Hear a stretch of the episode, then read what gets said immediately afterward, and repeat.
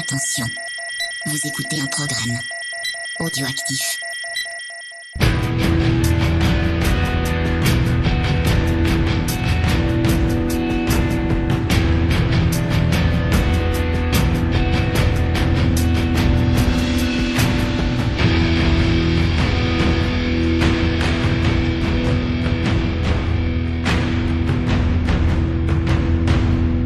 Salut les bourrinos, c'est Ron au micro, accompagné de, bah, de Creepers, il hein, n'y a pas de suspense hein, sur Scoring, vous le savez bien.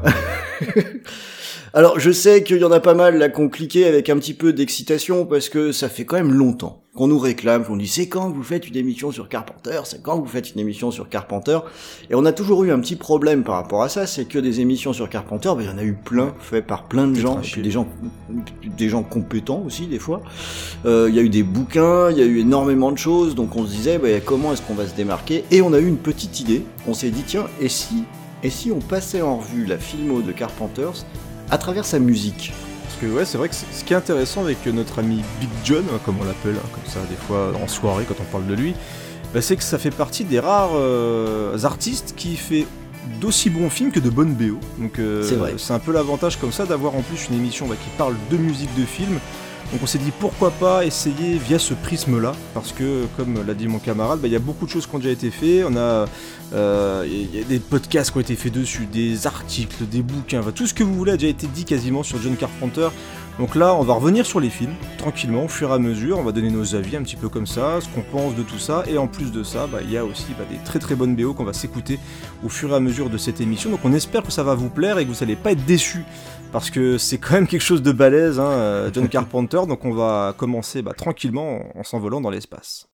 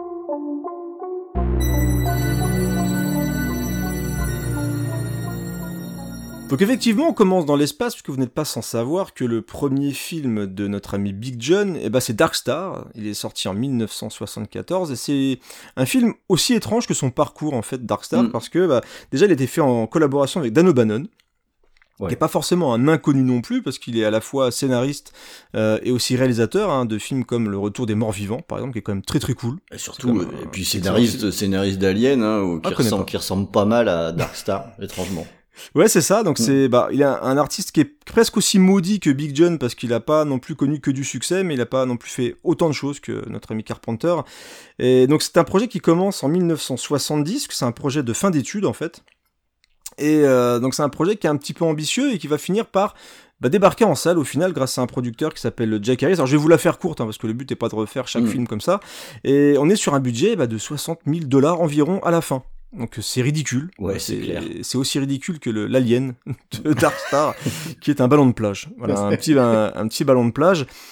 Euh, alors moi j'ai découvert sur le tard en fait euh, Dark Star forcément parce que bah on, on est tous un petit peu arrivés chez Carpenter par des films comme The Thing, comme Halloween, etc. Puis c'est un film de 74, hein, j'étais loin d'être né, moi, en ce qui me concerne Que t'es pas diffusé de la même façon non et plus. qui n'était hein. pas diffusé de la même façon, tout à fait. Et je l'ai découvert grâce à un ami qu'on cite régulièrement euh, dans VHS, bah, c'est Dominique, hein, notre ami euh, le Doumé de, de Corse, qui m'avait envoyé le film pour que je puisse le découvrir, et c'était euh, intéressant. C'est ça. Euh, voilà, c'est un film intéressant parce qu'il faut le remettre dans son contexte. C'est un premier film de fin d'études à la base, donc avec quasiment pas de pognon. Et quand tu le remets dans le contexte, c'est un film intéressant parce que mine de rien, avec aussi peu d'argent, il arrive à faire quelque chose d'intéressant, euh, Mm. Carpenter. Bah, moi, je trouve que c'est euh, ce film, c'est presque un documentaire Carpenter. Euh, j'irais jusqu'à dire que c'est un film qui est, qui est, pas très bon, que je n'ai pas une grosse amitié pour ce film, mais par contre c'est intéressant de le regarder parce que avec pas de thune, son premier film, on voit déjà les, les graines du style de Carpenter qui sont dedans. Alors au niveau du, du rythme, des avancées de caméra, comme ça suit les personnages, même l'utilisation du cadre déjà. Mm. C'est déjà là. Alors c'est pas aussi euh, perfectionné que sur euh, son film euh, suivant, mais l'air le, de rien, euh, c'est rigolo de se dire que dès son film d'études, euh, il avait ça en lui, quoi. Son style était déjà là. C'était peut-être un truc finalement assez naturel pour lui. Et puis donc on a forcément vu le faible budget, bah, une, presque une obligation, je dirais, de Carpenter bah, de se mettre à la musique. Alors on a écouté le morceau, hein, c'est pas voilà, c'est pas quelque chose d'exceptionnel hein, la musique de Darkstar, mais il y a quand même une volonté bah, de coller forcément au sujet, parce qu'on est sur quelque chose de... on sent vraiment qu'on est dans l'espace, on sent le côté science-fiction un petit peu de la chose. Euh, pour revenir un petit peu sur le film et pourquoi je pense que tu ne l'aimes pas, euh, et pourquoi c'est peut-être aussi bah, un peu un échec pour moi, parce que moi il me fait pas rire à la base, c'est un peu le problème. comme une comédie, comme quelque chose d'assez absurde. Et je parlais du, bah, du ballon de plage c'est parfois un peu embarrassant, euh, je, j'ai envie de, dire aussi. Alors moi j'avais été euh, vraiment intéressé par le côté euh, avoir réussi à faire ça avec aussi peu de thunes. Mm. Bah, c'est quand même voilà c'est quand même une belle surprise mais c'est vrai que le film dans ce qu'il raconte ce qu'on est sur le va dire l'histoire d'un, d'un groupe de, je sais pas comment on dit astronautes qui doit normalement éteindre des comètes je crois qui menacent d'exploser la Terre ou des choses comme ça euh, et donc on suit un petit peu ces aventuriers-là dans l'espace, qui vivent dans l'espace et qui errent comme ça de planète en planète pour essayer de résoudre des problèmes. Euh, c'est pas forcément hyper euh, passionnant, c'est pas mm. forcément voilà, c'est au niveau de l'écriture, on sent que voilà, c'est quelque chose qui a été fait un petit peu, alors je dirais pas dans l'urgence, que ça a été fait sur un ça fait un, peu prétexte en fait. Ça hein. fait un petit peu prétexte, voilà, donc c'est pas vraiment captivant ce qui se passe dans ce film là, mais moi c'est vraiment plus pour le, le, côté déjà découverte forcément parce que c'est le premier film de Big John et sur comment transcender un mini un micro budget, quelque chose qui arrive à tenir quand même sur à peu près 1h20 de film. Mais la musique, tu sens que c'est un peu la même chose, on est sur euh, alors on est obligé de faire de la musique, ça coûte un petit peu cher normalement, et donc il prend un petit peu le synthé, il commence un petit peu à pianoter, mais on est sur quelque chose de relativement intéressant encore une fois, parce que c'est aussi les prémices du style Carpenter. C'est ça, les graines elles sont là aussi, et euh, l'air de rien, alors euh, c'est pas foufou, hein, on est bien d'accord, mm. mais euh, ça a l'avantage de rester efficace. Oui. Ce qui est après tout, bon bah, on n'en demande pas plus, et pour une première fois, bah, j'ai envie de dire c'est déjà pas mal quoi. Oui, c'est déjà pas mal. Donc, savoir qu'il y avait un vinyle qui était sorti euh, il y a peu de temps, je l'ai acheté. Voilà, vraiment pour la collection, parce que j'ai envie d'avoir un peu tous les Carpenters en vinyle. Donc, forcément, quand il est ressorti, moi je l'ai chopé. Donc, euh, voilà, c'est pas un indispensable, mais si vous êtes collectionneur, ça peut un petit peu euh, être une belle pièce dans votre collection de, de vinyles. Allez, on va quitter l'espace et là pour le coup, on va tomber dans quelque chose de beaucoup plus terre à terre avec son deuxième film. Puis euh, tiens, bah cette fois il n'y a pas de suspense, hein, vu qu'on va suivre un ordre quand même plutôt chronologique. On va aller faire un petit tour du côté de Asso.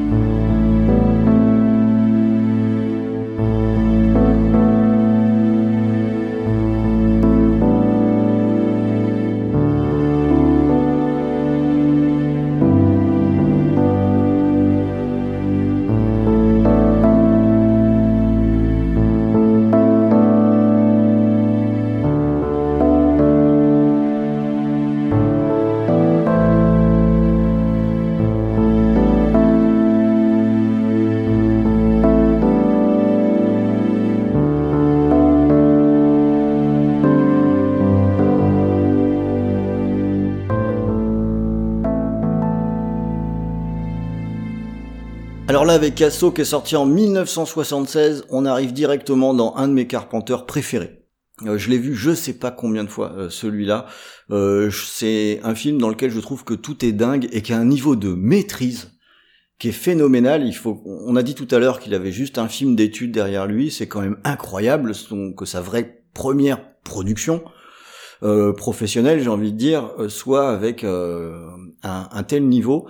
Alors on va y retrouver des choses déjà qu'on aura dans tous les films de Carpenter, euh, notamment la mise en place. Euh, une des caractéristiques de Carpenter, c'est que dans tous ses films, il n'y a pas, a pas de gras au début. On va nous poser la situation avec euh, une économie de temps qui est assez remarquable et tous les enjeux sont tout de suite installés. Là, dans Assaut, bon bah les protagonistes sont clairement établis. Euh, sans, sans en faire tout un pataquès, on comprend très bien qu'on est dans une société en déliquescence totale. Et on va retrouver également dans ce film tout ce qui va faire ces marqueurs euh, classiques. Alors il y a évidemment la, la largeur de l'écran qui est utilisée, il y a énormément d'idées de mise en scène euh, presque presque sans arrêt quoi avec du coup des scènes qui marquent à jamais. Alors je sais pas toi moi il y en a vraiment qui me restent en hein. tête euh. bah, moi je pense d'office déjà en termes d'idées de, mise en scène même justement par rapport aux économies de moyens il y a la fameuse scène de fusillade avec les silencieux qui est vraiment vraiment mm. mortel. Euh, il y a plusieurs choses que que tu dis qui sont qui sont très justes. Bravo déjà merci, merci et mais c'est vrai que sur un film presque un véritable premier film de cinéma. Ce qui est marquant, c'est à, quel point il maîtrise absolument tous les pans mm. euh, de la mise en place. C'est-à-dire que tu as l'écriture, c'est sec, c'est direct, c'est droit, ça va vite, et on perd pas de temps sur des âneries, mais en même temps, euh, ça permet de tout placer de manière très efficace. On a la menace qui est, alors tu dis identifiée, mais qui n'est pas identifiable. Et alors, je sais pas si c'est clair ce que je dis. Si, si. Euh, donc on sait d'où viennent euh, les ennuis, d'où viennent les ennuis, mais par contre, ce qui est génial, et c'est souvent le cas d'ailleurs dans les films de Carpenter, c'est qu'on ne sait pas véritablement qui est la menace. Mm. Et dans ce film-là, c'est particulièrement bien rendu parce qu'en plus, au niveau des, bah, des références forcément de Carpenter, on va en parler souvent, mais c'est le western. Carrément. Euh, parce qu'il voulait faire un western, mais forcément, en termes de budget, bah, c'était pas possible de faire un western avec euh, Asso, donc euh, il a déplacé ça dans quelque chose de beaucoup plus actuel. Et ce qui est, moi, je trouve génial avec Asso, moi je l'ai vu une première fois avec un DVD qui avait une copie absolument dégueulasse. Mmh.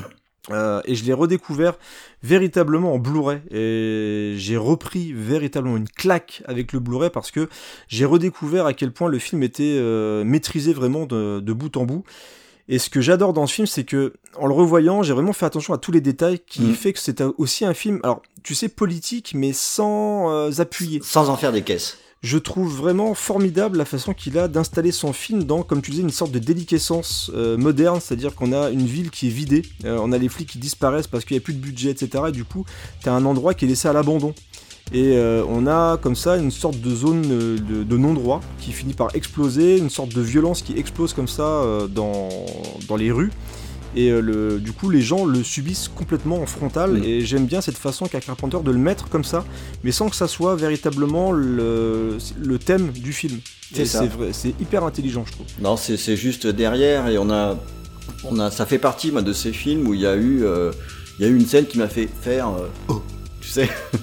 Le, le, début du film comme j'ai dit je l'ai vu un paquet de fois j'adore le début du film comme il y a mm.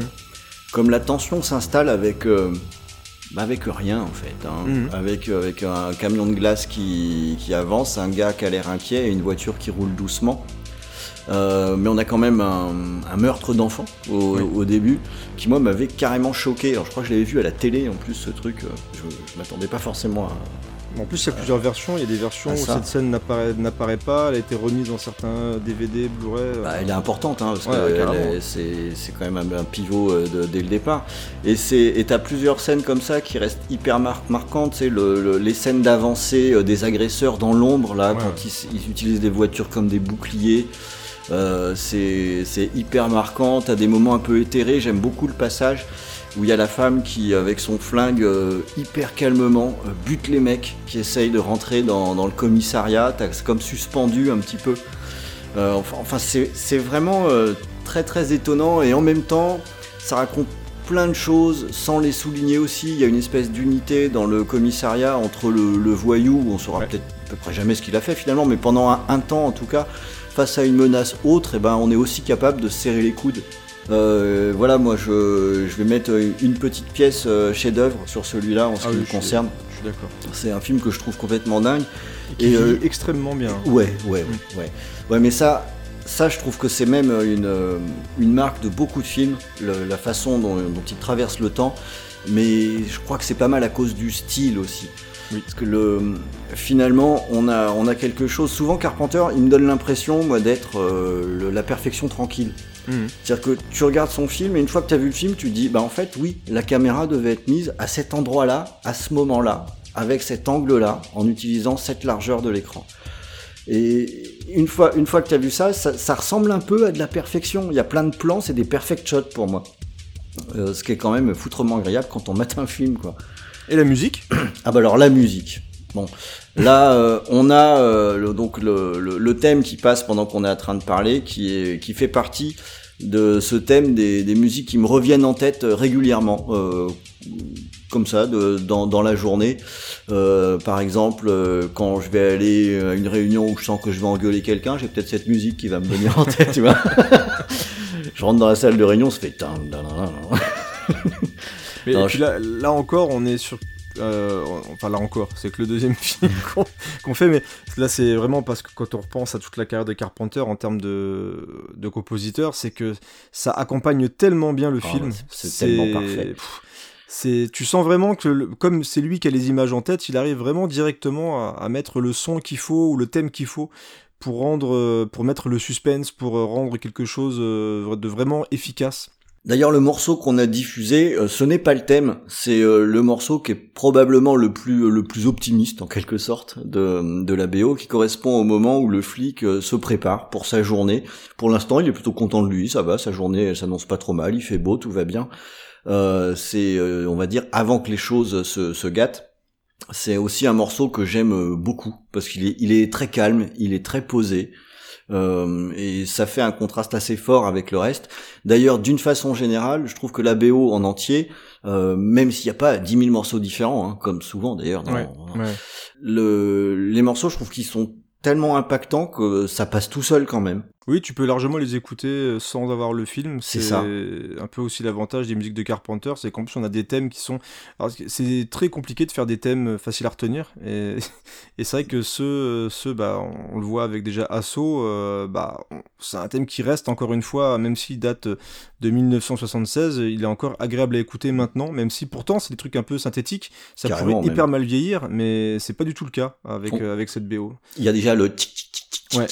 qu'on- qu'on- qui va beaucoup utiliser euh, très très régulièrement. Alors ouais, ça peut euh, et c'est ce qui fait d'ailleurs souvent, mais euh, je sais pas si on y reviendra en cours de route, mais où il y a d'autres gens qui ont voulu faire de l'inspi Carpenter qui sont bien plantés Ah oui, complètement. parce que euh, effectivement, ben faut une espèce de magie pour que ça ça reste efficace et super à écouter quoi. Ça peut sinon être vite euh, un peu cheap et daté quoi. Et ben voilà, on a déjà fait un grand film hein, de, de Big John. Et, Et alors, ben, on va faire l'impasse sur euh, Halloween. Je pense que vous savez pourquoi, si vous êtes des fidèles de l'émission, bah, tout simplement parce qu'on a une émission entière euh, qui est dédiée à la saga Halloween. Donc on vous invite à écouter cette excellente émission avec des animateurs incroyables. euh, et donc on va plutôt aller dans le brouillard.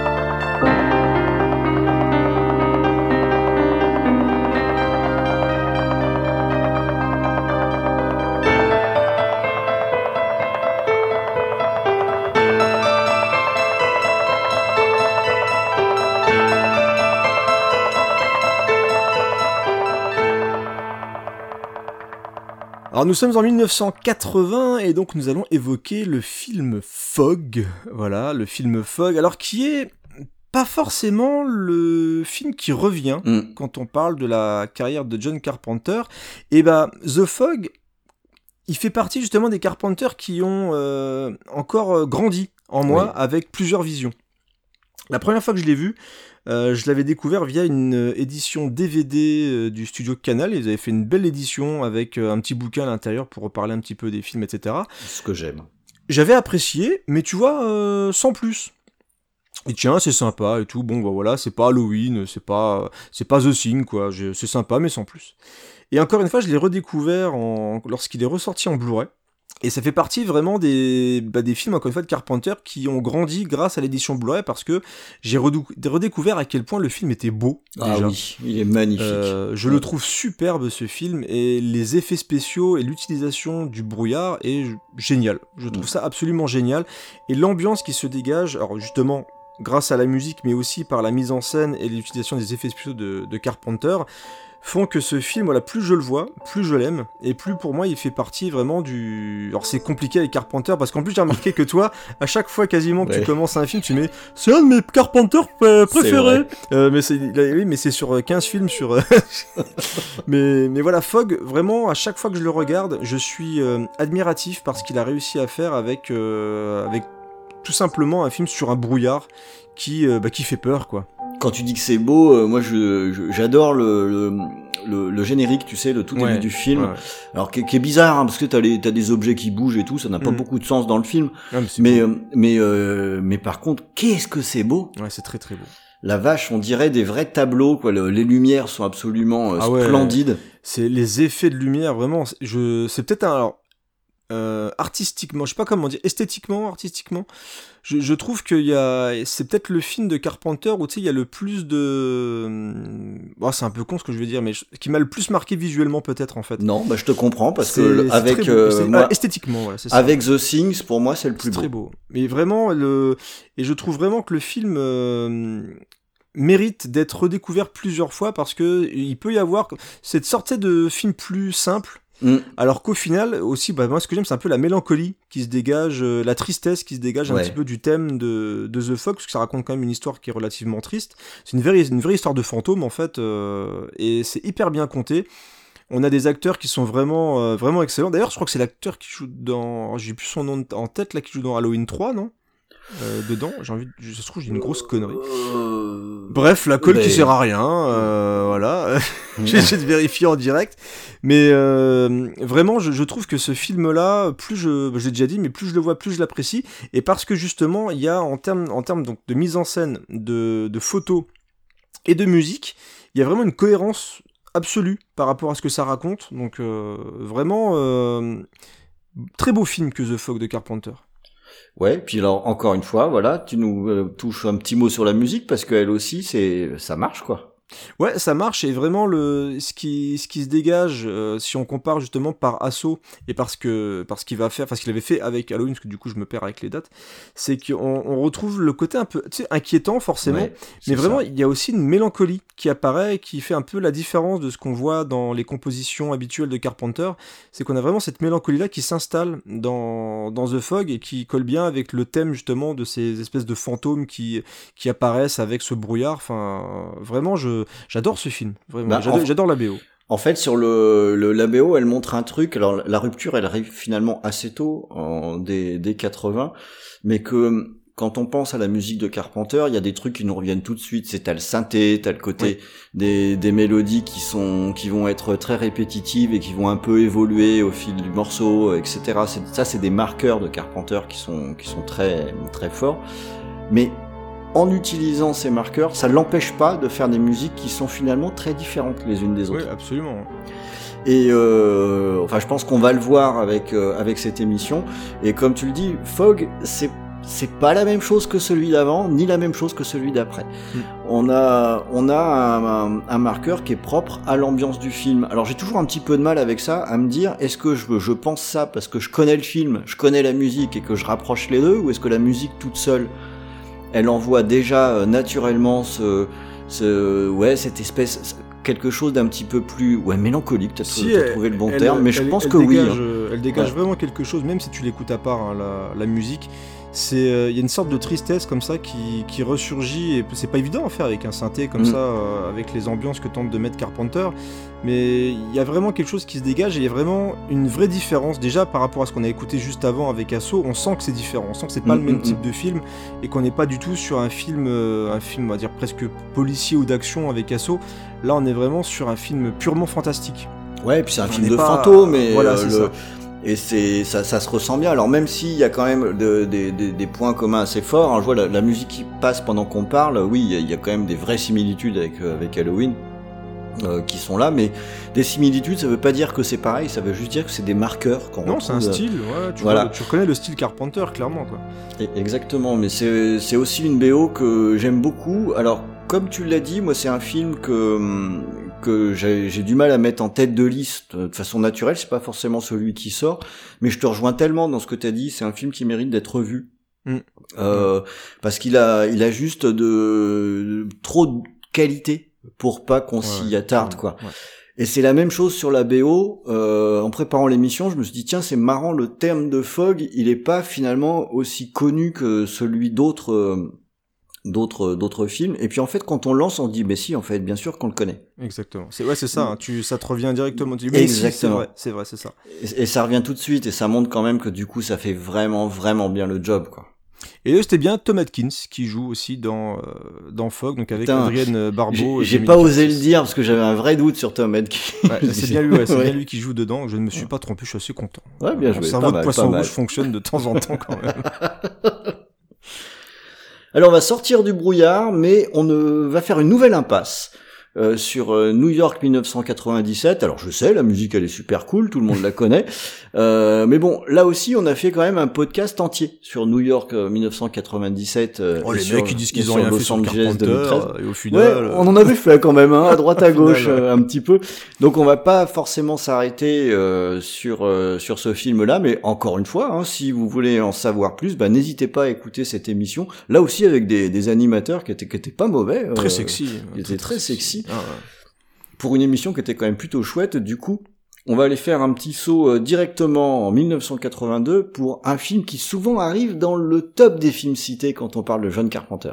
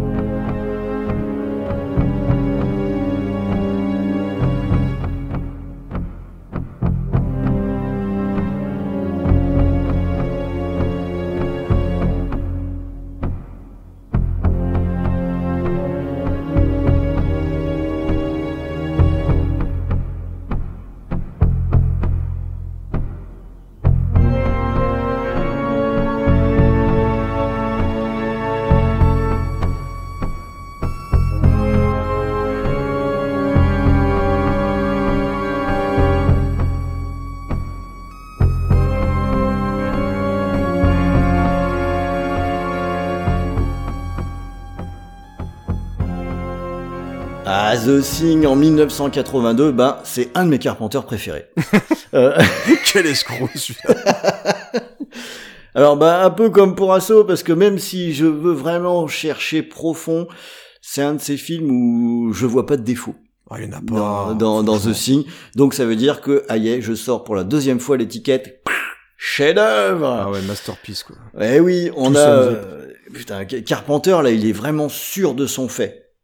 Euh, ce qui fait, pour moi, de- dans, dans The Thing, c'est un truc qui devrait être étudié en école de cinéma. quoi.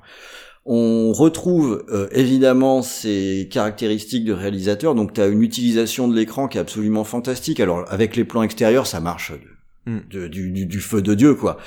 Euh, il est sûr de ses plans, donc on n'est pas sur du cut ou des trucs comme ça. Tout se passe à l'écran euh, directement.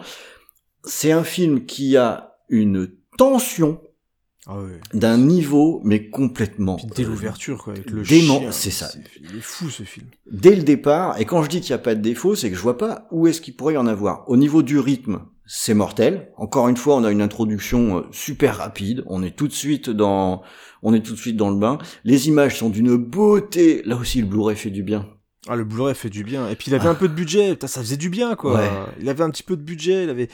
Et, et tu vois que c'est c'est à l'écran, enfin ce, ce film, c'est dès l'ouverture, c'est une, c'est une tuerie. Et tu parlais de, de tension, mais jusqu'au bout, jusqu'à la bout. dernière seconde, tu es tendu quoi. C'est ça. dingue. On a euh, les effets spéciaux sont euh, dingues. Rob Bottin. Voilà, ils sont absolument, mais même artistiquement beaux. Ouais. C'est quand même ça qui est, c'est quand même ça qui est fou. Euh, le, j'adore cette anecdote qui dit que euh, le, le titre du film c'était euh, la chose, donc il fallait que l'alien, eh ben, il ressemble à rien qui existe. C'est le cas. Ah, c'est le cas. Et ça a C'est toujours le pas cas. été, euh, à dire comment dire. euh, même même dans la suite, la suite pseudo suite euh, Ouais, qui se passe suite. avant, ils ont essayé, tu vois, mais c'est tellement unique. Il y a rien qui ressemble à The Thing. Enfin, c'est c'est incroyable. Et puis ça fait aussi partie de ces films qui, euh, ben, comme pour Asso, collectionnent des scènes qui sont devenues mythiques. Ouais, Euh, le, moi, bon, ma scène préférée c'est celle du test sanguin là, qui est, Ouais, incroyable. qui est, qui est complètement folle. Euh, J'adore aussi le chien qui se transforme, là, je trouve ça fou. Et puis, on est sur un film où quand arrive le générique de fin, la dernière image, elle te hante. Ouais, c'est ça. Tu vois, ça, tu restes avec ces deux personnages là qui se regardent. Puis avec la musique en plus. Ah, hein, là, euh, exactement. Enfin, ouais. C'est c'est quelque chose de magnifique et c'est un film que j'ai vu euh, j'ai revu en famille celui-là. Euh, donc le film de Noël. Euh, et donc euh, eh bien je peux confirmer hein, parce que j'ai j'ai deux ados euh, ça ne vieillit pas. non, ouais. Euh, ils ont juste euh, adoré. Ils ont trouvé ça absolument euh, fantastique. Et c'est à chaque fois qu'on regarde un, quand on regarde un film comme ça et que mes, mes enfants sont aussi positifs, je me dis mais alors finalement ça sert encore à quelque chose la mise en scène? Mais ça sert encore et Eh c'est oui. c'est là où tu vois que c'est hyper important quoi. Enfin, c'est des trucs des fois qu'on dit c'est con, mais c'est là où tu vois que t'as pas n'importe qui non plus derrière la caméra et, et on parle de perfection, mais je pense vraiment que ce film est parfait. Il y a, il y a tellement tout qui fonctionne, le casting est parfait. Exact. Que on a, on a Kurt Russell, on a Case David, on a tout- voilà, les dialogues sont incroyables, la tension est maîtrisée. Il n'y a pas de compromis. C'est-à-dire que on est et c'est rare que tu un film qui soit autant un film de suspense qu'un film d'horreur, qu'un film gore parce qu'on Mhm. est quand il y a des scènes très très gore, on a la scène aussi où tu as le ventre qui s'ouvre, Ouais. qui arrache des mains, on a l'espèce de monstre qui se difforme comme ça qui arrive, on a les chiens qui sont bouffés, mais ça, ça n'empêche pas le film d'être tendu comme un string. C'est-à-dire, des fois, t'as des films qui versent dans le gore et du coup, bah forcément, tu commences Ça à avoir sort une du rupture. film un peu, ça te ouais. sort du film. Que là, il y a juste ce qu'il faut. C'est pas tout le temps. Tu as des éclats gore d'un seul coup qui arrivent. Et on a donc ce suspense à couper au couteau jusqu'à la fin, jusqu'à la dernière minute. Tu te poses la question. C'est un pur film sur la paranoïa.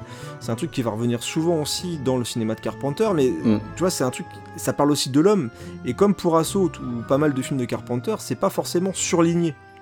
Alors, il le fera un petit peu plus, sera peut-être un petit peu plus vénère dans la suite de sa tard, carrière, mais, mais sur un film comme, euh, comme The Thing, tu sens qu'il y a une, parano- une paranoïa et une peur de l'autre qui, qui est installée, et Carpenter parle du fait que les gens n'arrivent plus à communiquer entre eux et qu'il y a une perte de confiance totale. Et encore aujourd'hui, en 2020, avec la crise du coronavirus, où tu te demandes qui l'a, qui l'a pas, etc., Mm. on est encore en plein dedans avec ces problèmes de paranoïa où les gens n'ont pas du tout confiance en eux. Et, et c'est un film qui, pour moi, ne vieillit pas parce que non seulement, comme tu l'as dit, c'est des effets spéciaux de plateau et ils sont d'une beauté mais incroyable. Mais en plus de ça, c'est on est sur des décors naturels. En plus, comme on est sur des, on est dans la neige, donc on est dans des endroits. Alors à part le jeu de le jeu d'échecs euh, de Kurt Russell et encore tu pourrais dire que dans des trucs comme ça tu pourrais encore en trouver au fin fond Mm. euh, d'un vieux truc comme ça mais ça ne vieillit pas parce qu'en plus déjà le thème ne vieillit pas mais la, la mise en scène et les décors font que bah voilà c'est des gens dans la neige et il y a un suspense et ils sont complètement isolés du monde donc euh, c'est non vr- vraiment c'est incroyable quoi c'est un film vraiment incroyable moi alors tu dis c'est un de mes Carpenter préférés moi c'est un de mes films tout court préférés Ouais, mais en fait, quand je dis c'est un de mes Carpenters préférés, ils sont tous dans un de mes films préférés. Oui, mais j'ai vu dans ton déroulé. hein. mais bon, ce- celui-là, vraiment, il y a, il y a tellement. En fait, comme j'ai dit tout à l'heure, il y a enfin du budget. Ouais, Et il y a du budget bien utilisé. c'est surtout ça, c'est qu'il est utilisé lui. C'est tellement dommage qu'il soit planté. Pour moi, c'était le film où, s'il avait cartonné, euh, Carpenter aurait pu faire une carrière de ouf. Et malheureusement, ça n'a pas été le cas. Et tu te demandes vraiment ce qu'il aurait pu faire si ce film-là avait cartonné. Je pense que ça aurait pu être incroyable ce qu'il aurait pu donner après. Putain, tu m'étonnes. C'est. Non, non, quel film, franchement. Alors on va aller faire un petit tour du côté du son, puisque cette fois c'est pas Carpenter qui est euh, sur l'OST, c'est notre ami Ennio Morricone. Yeah Alors euh, même si, euh, même si hein, le thème qu'on a écouté, c'est dur de pas penser Ah qu'il y avait pas Carpenter derrière son épaule, qui lui dit tiens écoute, tu vas composer la BO, mais pour le thème par contre tu vas faire ça. C'est c'est ça qui va être bien. Et euh, ce thème, je, je l'aime beaucoup parce que fondamentalement c'est un thème qui est composé de euh, deux notes. Ouais. C'est pas beaucoup de notes pour un thème. Euh, avec juste un- des, des pulsations derrière. Et pourtant ces deux notes, elles vont se s'amplifier au fur et à mesure que le thème avance et que quand bien même elles sont que deux, quand on les entend, on sait que c'est The Thing. Et ça c'est beau, je trouve. Ah ouais, non, mais tu reconnais directement le, le film. hein, c'est Mm. puis quel- c'est pareil, ça t'installe vraiment aussi l'ambiance. Il y a dé- directement, parce que je crois que ça apparaît dès le début du film, le Ouais. toum, toum, Exactement. toum, puis ça termine d'ailleurs là-dessus. C'est à une tension euh, dès, dès les premières secondes de film. Enfin, c'est- tu sais que tu n'es pas là pour rigoler, quoi, clairement. Alors c'est marrant parce que cette BO, moi le, je la connaissais pas bien, figure-toi, en écoute toute seule. Ça m'était pas trop venu à l'idée de l'écouter euh, comme ça. Et pour le- le- l'émission là, du coup, bah j'ai tout écouté, donc euh, et j'ai trouvé ça vachement bien. Ouais, elle est bien. hein, ouais. J'ai trouvé ça vachement bien. Euh, c'est que derrière ce thème, on a pas mal d'autres morceaux qui, eux, par contre, sont plus du Ennio Morricone que, que du Carpenter. Je pense là, euh, il y, y a- il y a plus de différences. Euh, et il y a pas à chier, bah, Ennio Morricone, vous savez tous ce qu'on en pense hein, dans ce scoring, évidemment. Euh, ça marche, ça marche du feu de dieu et il arrive à bien maintenir sur tout l'ensemble de, de l'OST cette, cette espèce de logique de tension, de paranoïa. C'est pas une BO que t'écoutes pour vouloir être heureux. Ah non, non. Puis- il accentue bien le côté horrifique aussi. Ouais, dans, ça. dans certaines séquences. Et à mon avis, je, je pense que le studio, euh, c'est Universal, hein, si je dis pas de bêtises. Euh, voilà, ils, ont dû lui dire voilà, on aimerait qu'il y ait peut-être un compositeur un petit peu plus connu, etc. pour, euh, Très faire, probablement. le- pour faire la BO. Et c'est vrai que je, je pense clairement que le thème, Carpenter l'a fait lui-même. Il a dit voilà, euh, j'aimerais bien que tu fasses un truc de. Parce que c'est clairement euh, un des rares morceaux avec, tu sais, en synthé, en synthé électro. Parce que le reste, Ouais, c'est les, la- les, les pulsations, c'est marqué, c'est Voilà, du. Carpenter, ça. C'est du pur Carpenter, mais il, a- il arrive vraiment à faire du Morricone Carpenter presque, tu vois, c'est Mm. c'est vraiment bien pensé. Donc c'est là que tu vois le talent de Morricone, c'est euh, de vraiment se mettre dans la tête du réalisateur pour faire quelque chose qui colle bien. Et, et c'est vrai que la BO, c'est une belle BO de film d'horreur paranoïaque, je trouve. C'est bien réussi. Voilà, donc hop, un petit chef-d'œuvre de plus. Alors là, on va refaire une petite impasse. Euh, on refait une petite impasse en 1983 sur Christine, bah parce que j'en ai passé un morceau il y a pas très longtemps dans Scoring. C'est malin. Déjà. Bah oui, oui, Ah, déjà, déjà. Hein. Euh, Mais voilà, qui est très mais- bien hein, la BO. mais qui est qui est- la BO est très chouette et le film est bien cool aussi. Ouais, c'est un de mes Carpenter préférés. Euh, tu vois, non, je l'ai pas mis dans les Ah, un de j'aime mes Carpenter ouais. préférés, mais je, je l'aime beaucoup quand même. Techniquement, il est très très chouette. Ouais, euh, ouais. Christine, c'est pareil, un bon film d'horreur ultra efficace. hein. Des sacrées scènes et puis une adaptation de Stephen King réussie, il n'y en a pas tant que ça. Non, mais il, en- il est assez doué là-dessus, hein, Ouais. Donc il a quand même bien géré. Alors on va on va retourner maintenant à son film suivant en 84 et cette fois on retourne du côté de la science-fiction.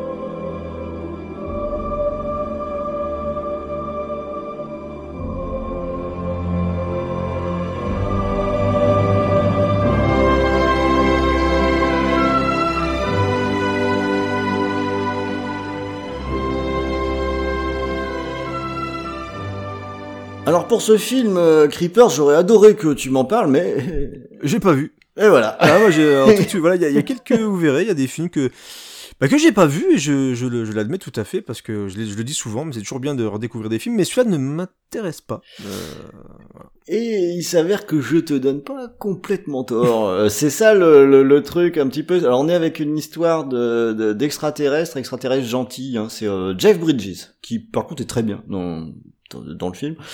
Euh, qui euh, donc euh, un canevas euh, très classique. Hein, euh, c'est un peu euh, E.T. Mais version, je, je, je ressemble à un humain avec beau une, gosse, voilà avec une histoire d'amour qui va se mettre autour de ça. Son En fait, E.T., il est un peu moche quand même. Ouais, il est un peu moche et puis il est un peu con aussi. Enfin, c'est pas sympa, ça. il est quand même Oh. con. c'est- Il est un peu. C'est quand même. Mais il c'est a du quand cœur. même- Ouais, ok, ok. C'est quand même le cousin dégénéré, quoi. euh, bon, bah Jeff Bridges, lui, il est moins con que E.T. Hein. Il, il est plus beau, euh, donc évidemment, il va faire, euh, il va réussir à trouver une copine, mais ça n'empêche que bon, ça extraterrestre, il est recherché, etc. Alors ce film, c'est plus un film un peu, c'est un film romantique en fait, qui est très positif. Et je vais pas dire que c'est pas bon, mais moi, ça m'a pas convaincu. Ça m'a peut-être pas convaincu parce que j'ai l'impression que peut-être que le naturel de Carpenter, c'est pas trop le positif et le romantique. J'ai pas l'impression que ce soit là-dedans qu'il excelle euh, le plus. Et ce qui fait que c'est un film qui me donne euh, une impression de manquer d'inspiration. Alors, on retrouve tout de même les qualités formelles de Carpenter, ça c'est un truc qu'on qu'on perd pas, donc on a un film qui est très beau, qui a aussi euh, de, qui a des images qui sont qui sont quand même très jolies, quoi. Ça, ça se regarde bien, visuellement c'est plutôt réussi, mais je me suis un peu ennuyé. Un peu fait avec, chier. On euh, sent déjà avec quand tu- Starman, voilà. la façon dont t'as en parlé déjà, c'était moins inspiré que sur The Thing, quoi. Ça, C'est ça. Je, voilà. je me suis, je me suis un petit peu ennuyé. J'ai eu l'impression que ça faisait un petit peu, euh, je veux faire du, du Spielberg. Et le, le timing même m'ennuie un petit peu parce qu'on est sur une tonalité. On parlait de E.T. qui a quand même un peu défoncé la gueule à The Thing. Ouais. Et je me suis dit, eh, qu'est-ce qu'il cherche à faire, Carpenter, à se venger avec euh, avec un film qui est sur le même créneau, qui est très Spielbergien en fait. Euh, mais euh, voilà, Spielberg c'est Spielberg, Carpenter Ouais, c'est Carpenter ouais, quoi. C'est aussi pas- bête que ça en fait. Hein. Autant, autant je pense que Spielberg n'arriverait pas à faire du Carpenter, que voilà, c'est compliqué de faire l'inverse aussi. donc. Alors en plus, euh, il s'avère que je trouve que la musique n'aide pas beaucoup le film. D'accord. C'est pas Carpenter qui, qui l'a composé, bah ça vous l'avez tout de suite deviné en entendant le morceau. C'est Jack Nietzsche qui a fait ça et qui c'est une musique qui en fait c'est pas qu'elle est pas bonne ou qu'elle est bonne, c'est qu'elle est hyper classique. Quoi. Le, thème est pas désagréable, ça s'écoute vraiment bien. Bah sinon on aurait fait une impasse sur Starman aussi, hein, on est quand même dans scoring. Euh, mais sur l'ensemble de, de la BO, ben on n'a pas euh, quelque chose qui ressort comme on peut avoir sur les BO de, de Carpenter dont on parle. On peut aller picorer des morceaux qui sont pas mal, c'est plutôt bien composé, mais ça manque de personnalité tout ça. Alors le film manque un peu de personnalité, la musique aussi, donc voilà, je suis pas très enthousiaste sur euh, sur Starman, faut faut bien avouer. Donc tu l'as pas vu, J'ai hâte de le voir. c'est pas très grave, voilà. Ouais, c'est mais je pas le, très verrai, grave. je le verrai quand même. Parce que Oui, tu- alors tu peux parce que ne serait-ce que formellement, le film est réussi. Hein. parce que Notamment justement, au niveau des lumières, c'est c'est pas Ouais, mal du et- tout Et ça. puis tu vois, j'avais hésité à regarder aussi les aventures de l'homme invisible euh, et j'avais j'ai plutôt passé un bon moment. Donc je me dis voilà, il faut puis il faut que j'ai envie de voir quand même tous les Carpenters parce que euh, tu le diras aussi plus tard dans l'émission, même un mauvais Carpenter, ça voilà, ça vaut quand même le coup d'œil donc je jetterai un œil quand même à ce Starman. Allez, on va le laisser euh, Jeff Bridges dans les étoiles.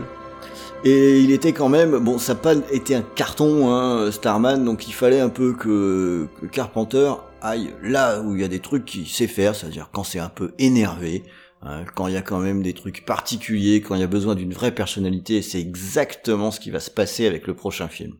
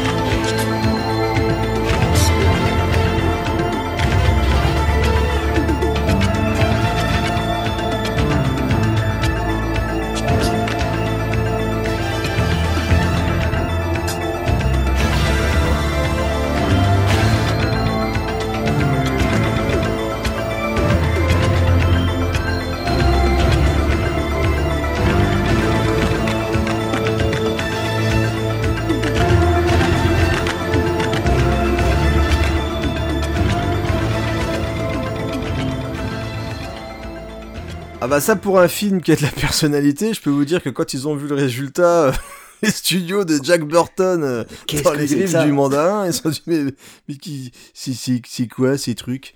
Pourquoi pourquoi il y a des gens qui volent avec des drôles de chapeaux et des éclairs quoi? Et, et puis ça n'a pas fait un carton non plus, hein, donc euh, voilà, donc ça, ça au moins on, met les, les, petites les petites barres, voilà, échec ça va pour Carpenter, etc. Film chelou ça va pour Carpenter. Et ça, et ça défonce quoi, Jack Burton dans les griffes du mandarin, c'est super bien. Euh, et, là encore, il y a eu une édition Blu-ray il y a pas longtemps qui permet vraiment de redécouvrir le film dans des conditions euh, juste nickel, parce que c'est fou, parce qu'il faut voir Jack Burton, parce que c'est fun, parce que c'est de la, c'est de la, j'allais dire de la série B d'action, mais de la série B d'action comédie. Enfin, ça mélange tellement de choses incroyables. Euh, et c'était vraiment à une époque où on n'avait pas tous ces mélanges de genres, on n'avait pas d'arts martiaux, de kung-fu, etc., qui sortaient de, de je ne sais où, qui ont été mis en avant grâce à des Tarantino, etc. Ça défonce. C'est tellement bien quoi. Qu'est-ce que je peux kiffer ce film? On a un Kurt Russell mais qui est au taquet de la gogolitude. Il est drôle. Ah, qu'est-ce qu'il est drôle. C'est, vraiment mortel. Et, tu, ne peux que comprendre pourquoi le film s'est planté. Parce qu'il ne devait pas savoir du tout comment vendre ce film à l'époque. Alors que c'est un, c'est une tuerie. C'est une tuerie, mais il faut, je pense, vraiment avoir quand même un petit peu le, tu sais, des, codes, des, un peu de bagage, un petit peu de bagage que je pense que si tu débarques au cinéma que tu ne connais pas vraiment ces univers-là, euh, il y a moyen quand même de se dire oh putain mais qu'est-ce que c'est quoi. Peut-être que eh tu ben, peux aimer, mais tu sais que moi je l'ai vu, au, je l'ai vu au cinéma, euh, Jack Burton, et c'est ça. Je me suis dit mais qu'est-ce que j'ai vu? Qu'est-ce que c'est Qu'est-ce que j'ai vu? Mais après j'ai trouvé ça cool parce que en fait, je, à ce moment-là, euh, c'était pas encore très accessible tout ce qui venait de HK, etc. Mhm. C'était à ce moment-là où on commençait à pouvoir mettre la main dessus. Euh, quand on avait la chance d'habiter Paris. Hein, Avec des euh, doublages incroyables. Voilà. Mais euh, ça semblait complètement autre. Mais je reste perplexe sur l'échec parce que, ok, c'est un mélange qui est complètement foutraque, mais il y a une espèce de, bonne humeur ah, là-dedans. C'est clair. T'as as un rythme qui est effréné, il y a des gags vraiment drôles, quoi. C'est un spectacle de dingue, ça n'arrête pas. C'est ça, ça n'arrête pas. Il y a des choix qui sont complètement fous. Tu sais, tous ces néons là qui, qui se mélangent avec des espèces de déités, euh, des... Enfin, le truc, le truc n'arrête pas. Alors, je comprends aussi... maintenant des néons, t'en as dans tous les films. Maintenant, ils sont tous oui. rouge et bleu, violet. Exactement. C'est assez dingue. Alors, ce qui pouvait laisser perplexe aussi, c'est que le, le, choix de base de dire, ben, mon héros, ben, ce sera un tocard. Euh, le, héros c'est un tocard, en vérité le bon c'est plutôt son copain. Oui l'américain, bah c'est un gros con. C'est un con de raciste, misogyne, tout ce que vous voulez. C'est ah mais il est con, il est con.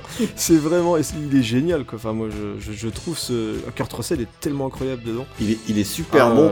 et, ça fait partie de ces films aussi qui, qui gagne au fil du temps.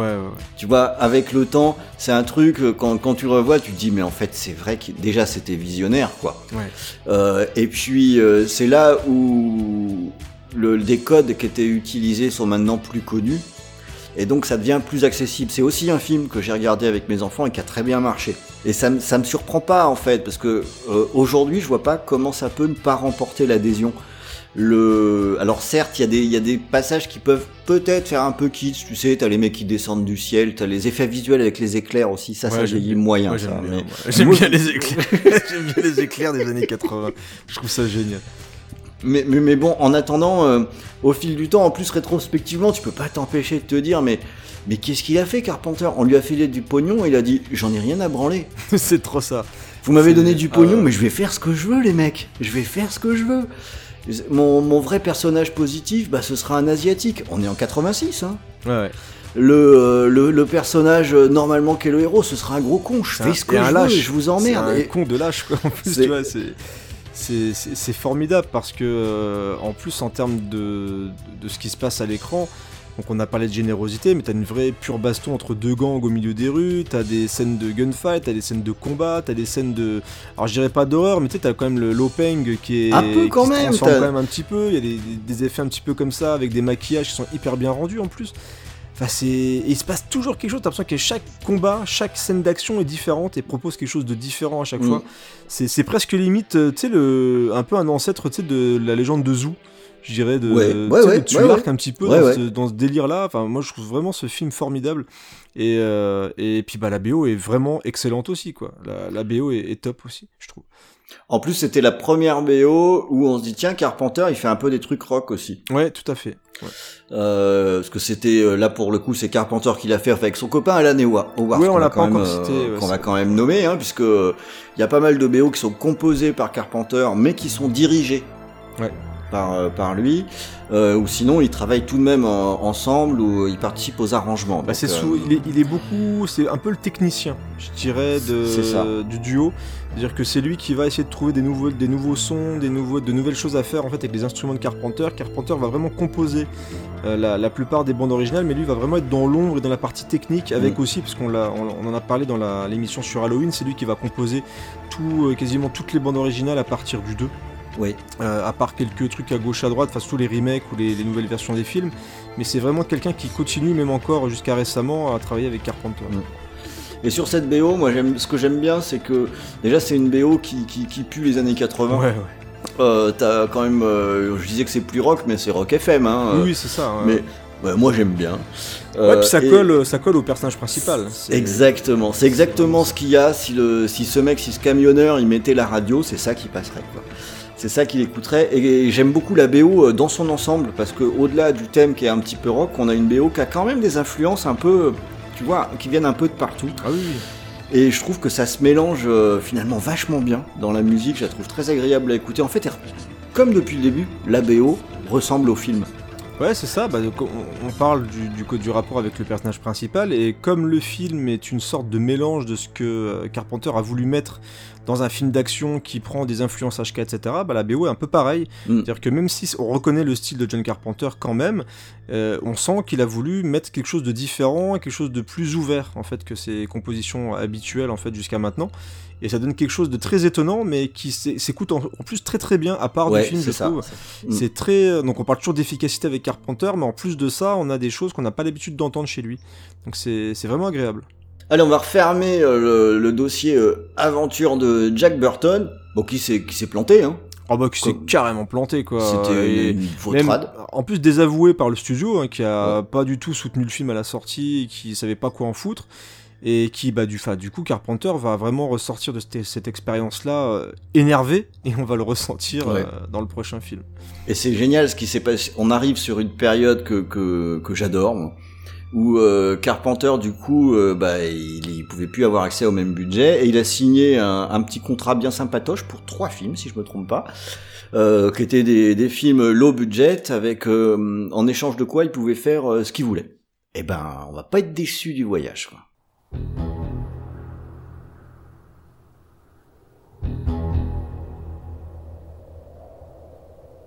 you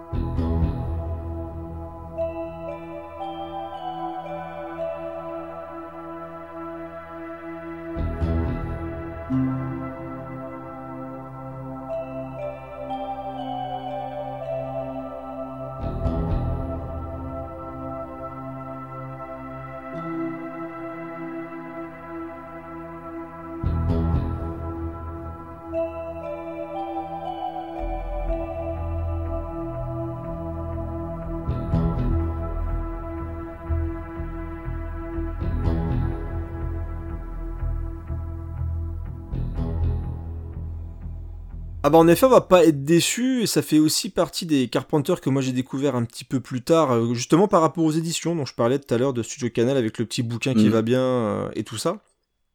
puisque c'est le Prince des Ténèbres, on est en 1987, on a un Carpenter qui a été euh, un petit peu lessivé de son expérience avec Jack, Jack, Burton. Et donc ce qui va sortir de tout ça, bah, c'est un film extrêmement sombre.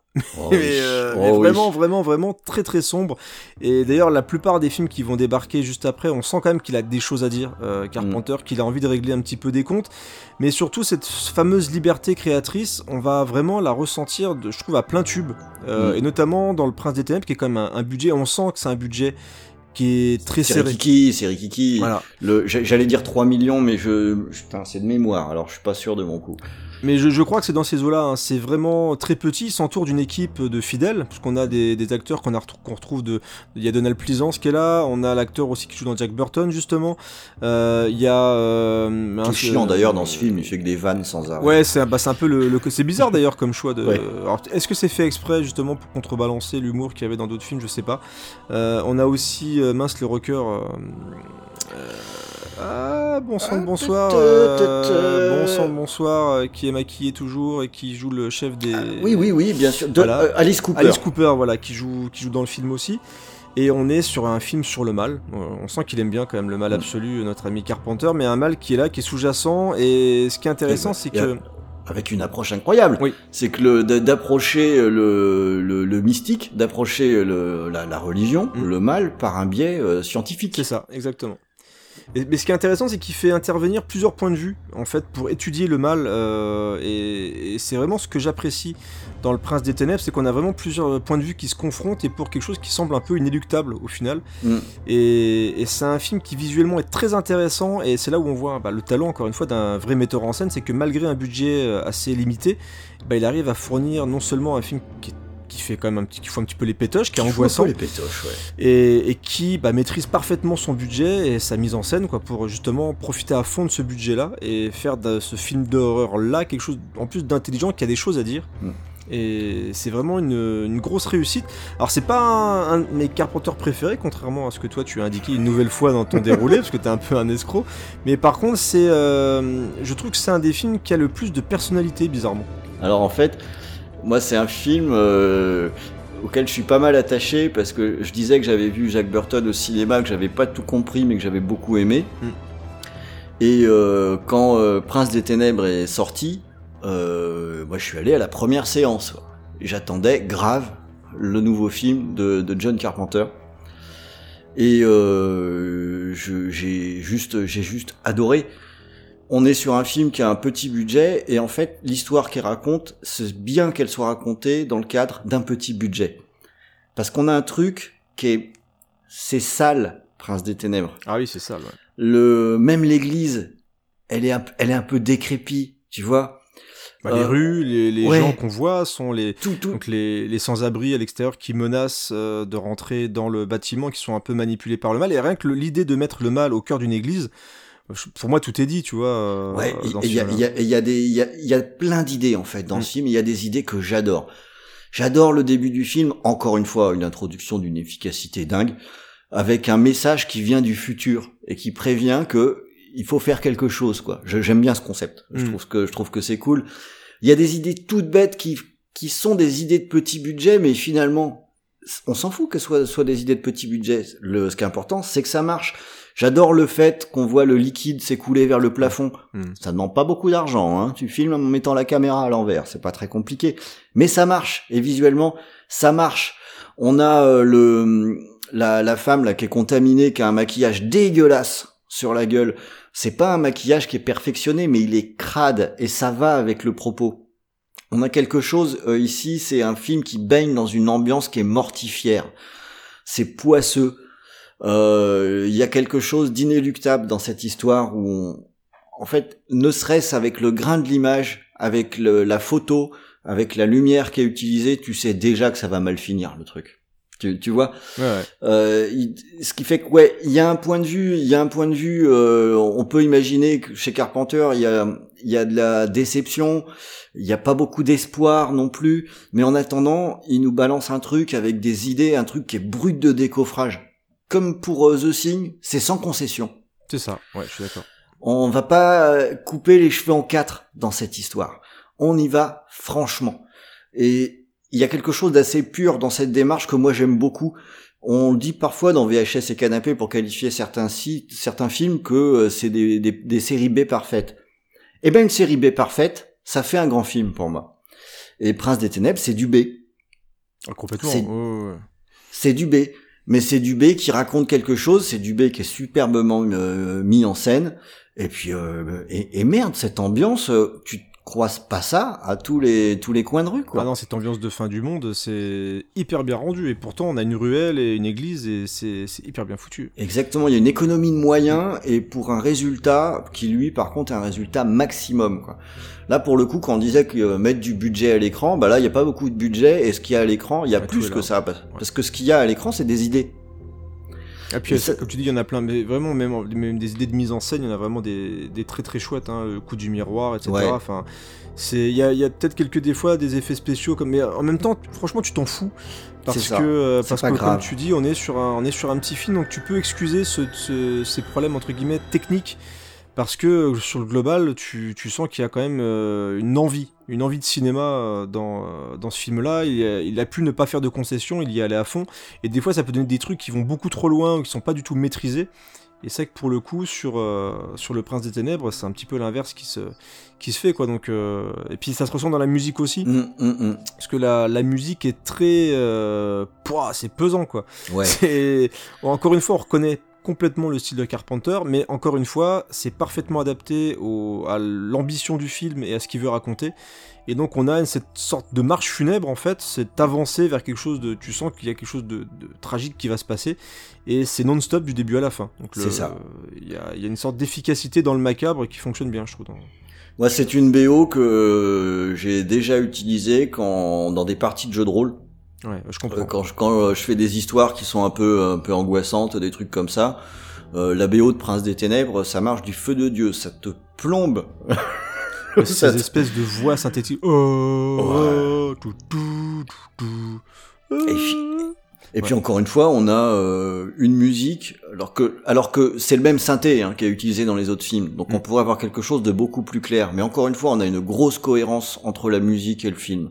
La musique, elle est elle aussi, elle est poisseuse, elle est lourde, elle est un peu en fait, elle est un peu crade. Ouais, elle est crade aussi. comme le film est un peu crade, et c'est bien que la musique soit un peu crade. Ça marche avec avec le propos, un peu dirty. Euh, quand on veut euh, accompagner un film comme ça, ben c'est exactement ce qu'il faut. Faut pas un truc euh, classique avec des envolées, des machins, des chœurs bien propres. Ben non, c'est crade. Il nous faut une musique qui est crade. Donc euh, voilà, Prince des Ténèbres, beaucoup d'amour pour moi euh, sur euh, sur ce film-là. Alors on a aussi beaucoup d'amour pour Invasion Los Angeles, mais encore une fois, c'est un film qu'on a déjà diffusé. Donc on va pas en reparler dans, dans cette Pourtant, c'est un de mes Carpenters préférés. Et pour le coup, moi aussi. Tiens, j'ai quand même une petite anecdote sur celui-là. Ouais. parce que qui pour moi représente un petit peu un point qu'on a abordé un peu depuis le début, qui est la façon dont vieillissent les films de John Carpenter. Invasion Los Angeles, euh, quand il est sorti, je lisais euh, Télérama. À cette époque, qui a trouvé que c'était de la bonne vieille merde. Et ce qui, tous les lecteurs de Télérama euh, dans les années 80-90 le savent, à partir du moment où Télérama n'aimait pas, c'était bon signe. Ça veut dire qu'il fallait aller le voir, en fait. Et ce que tu vois, c'est que même euh, dans, dans, des journaux un petit peu entre guillemets intellectuels comme euh, Télérama, euh, Invasion Los Angeles c'était de la merde quand ça sortait, mais quand c'est diffusé à la télé quelques années plus tard, d'un seul coup, t'avais les petits thés noirs là qui te disaient regardez-le quoi. Mm. Et euh, c'est rigolo comme le, la façon dont la perception de ces films peut évoluer. Le toujours Invasion Los Angeles, quand je suis allé le voir au cinéma, moi j'avais trouvé ça fantastique. Euh, je suis ressorti de la salle, j'en ai discuté avec euh, les copains euh, à l'époque, ils me prenaient pour un extraterrestre d'aller voir ce film de merde. Ah, et puis finalement, au, fil du temps, c'est un de ces films qui a des scènes qui sont maintenant carrément dans la pop culture. Quoi. Ouais, complètement. Et qui, mais qui est malheureusement, enfin c'est chiant, mais c'est encore un truc d'actualité quoi. Ah bah ouais, carrément. C'est, on est carrément en plein dedans. Et on avait parlé, je crois, quand on avait fait l'émission, on avait diffusé un, morceau.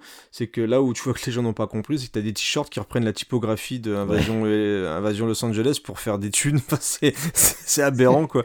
Mais, mais bon, c'est comme ça, malheureusement. Mais quel, euh, quel grand film, encore une fois, pas beaucoup de sous, plein d'idées. Et rien que l'idée des lunettes, c'est une putain d'idée de, de, dingue, quoi. Et puis Un, combat homérique dans une ruelle. Non, c'est très très très très bon film, Invasion Los Angeles. Alors on va faire un petit crochet du côté jeu vidéo, euh, non pas pour un jeu vidéo qui est fait par Carpenter, mais l'idée avec ça, c'est de montrer que l'influence qu'a pu avoir John Carpenter jusqu'à aujourd'hui euh, avec la musique qui va suivre.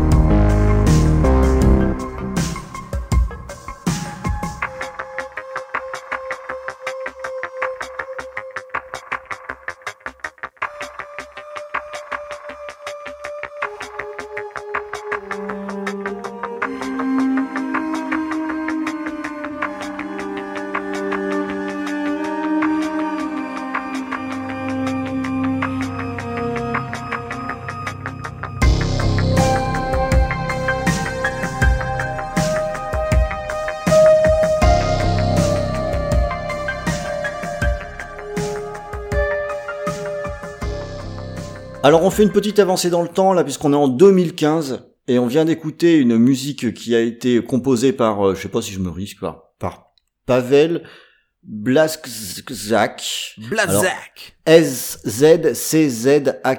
Alors au, au, Scrabble ça fait un carton, hein, un truc Ah oui, pareil. plein de points. Cool. Euh, et c'est la, cette musique vient de l'OST de Dying Light qui est sorti en 2015. Et je trouve que c'était pas mal qu'on aille faire un petit tour en 2015 sur un jeu vidéo qui est sorti donc il y a finalement pas si longtemps que ça, euh, pour montrer l'impact qu'a pu avoir John Carpenter, euh, enfin y compris, je, je veux dire jusqu'à aujourd'hui. Hein. Ah oui, mais c'est fou. L'impact qu'il a est incroyable. C'est ce qui, ce qui est dingue, c'est que donc t'as choisi Dying Light, on aurait pu diffuser la musique de Hit Follow.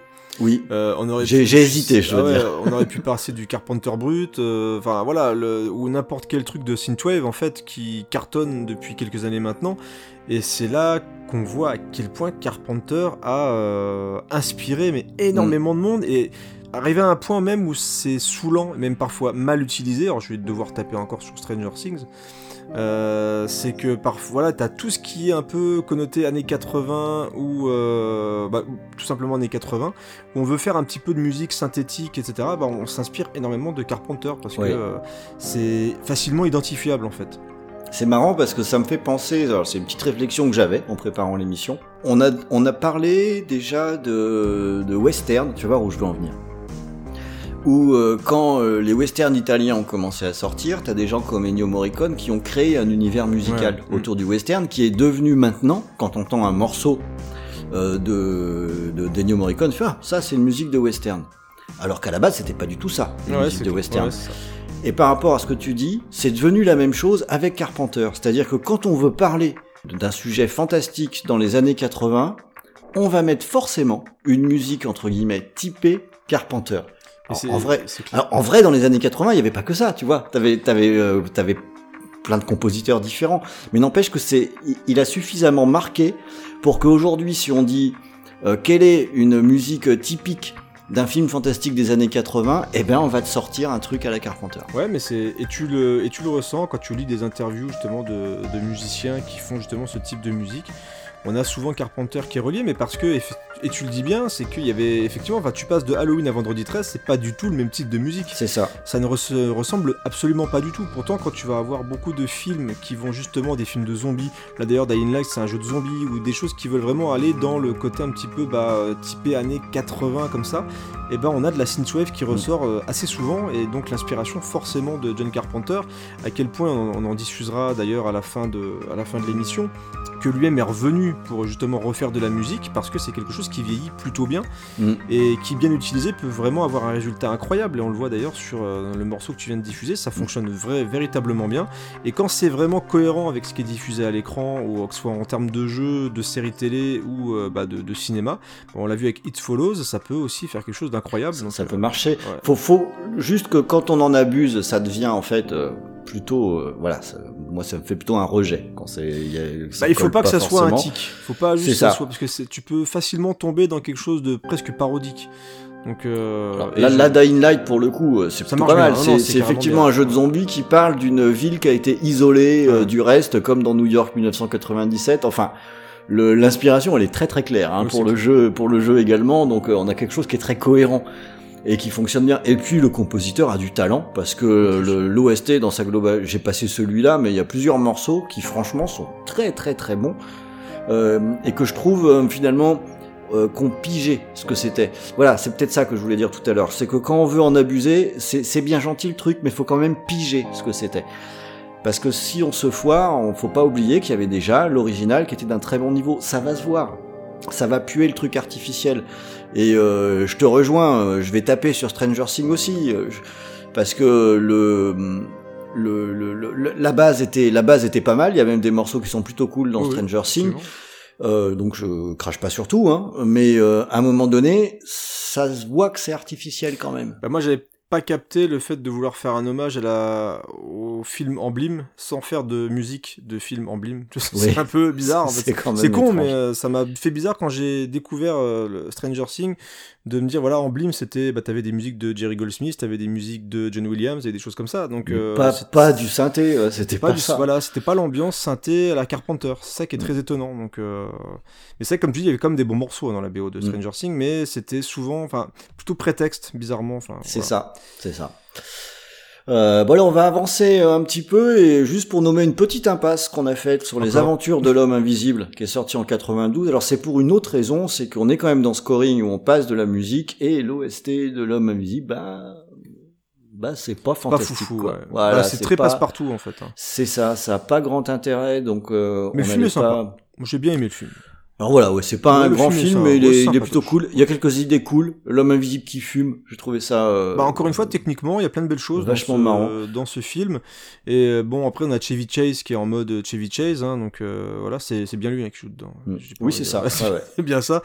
Donc on est vraiment sur une comédie américaine qui est, qui est, qui est vraiment très très sympa, mais avec mm. quand même un, je trouve un bon travail sur le personnage il y a des choses sympas, mais techniquement, je trouve que Carpenter s'en sort bien pour une comédie. il y a des chouettes images aussi, des, ouais, bien fait, des hein. chouettes idées. Il y avait Sam Neill dedans, euh, donc euh, c'est bien parce qu'ils sont devenus copains. Tout à fait, c'est plutôt cool. Mais c'est vrai que la musique, elle avait été faite par Shirley Walker. C'était pas Carpenter hein, sur l'homme invisible. On était plus sur un film de studio, et ça se voyait. voilà, et ça se voyait. Euh, donc on va plutôt passer euh, maintenant sur son, son prochain film et là aussi un film qui est souvent assez souvent nommé quand on parle de Carpenter.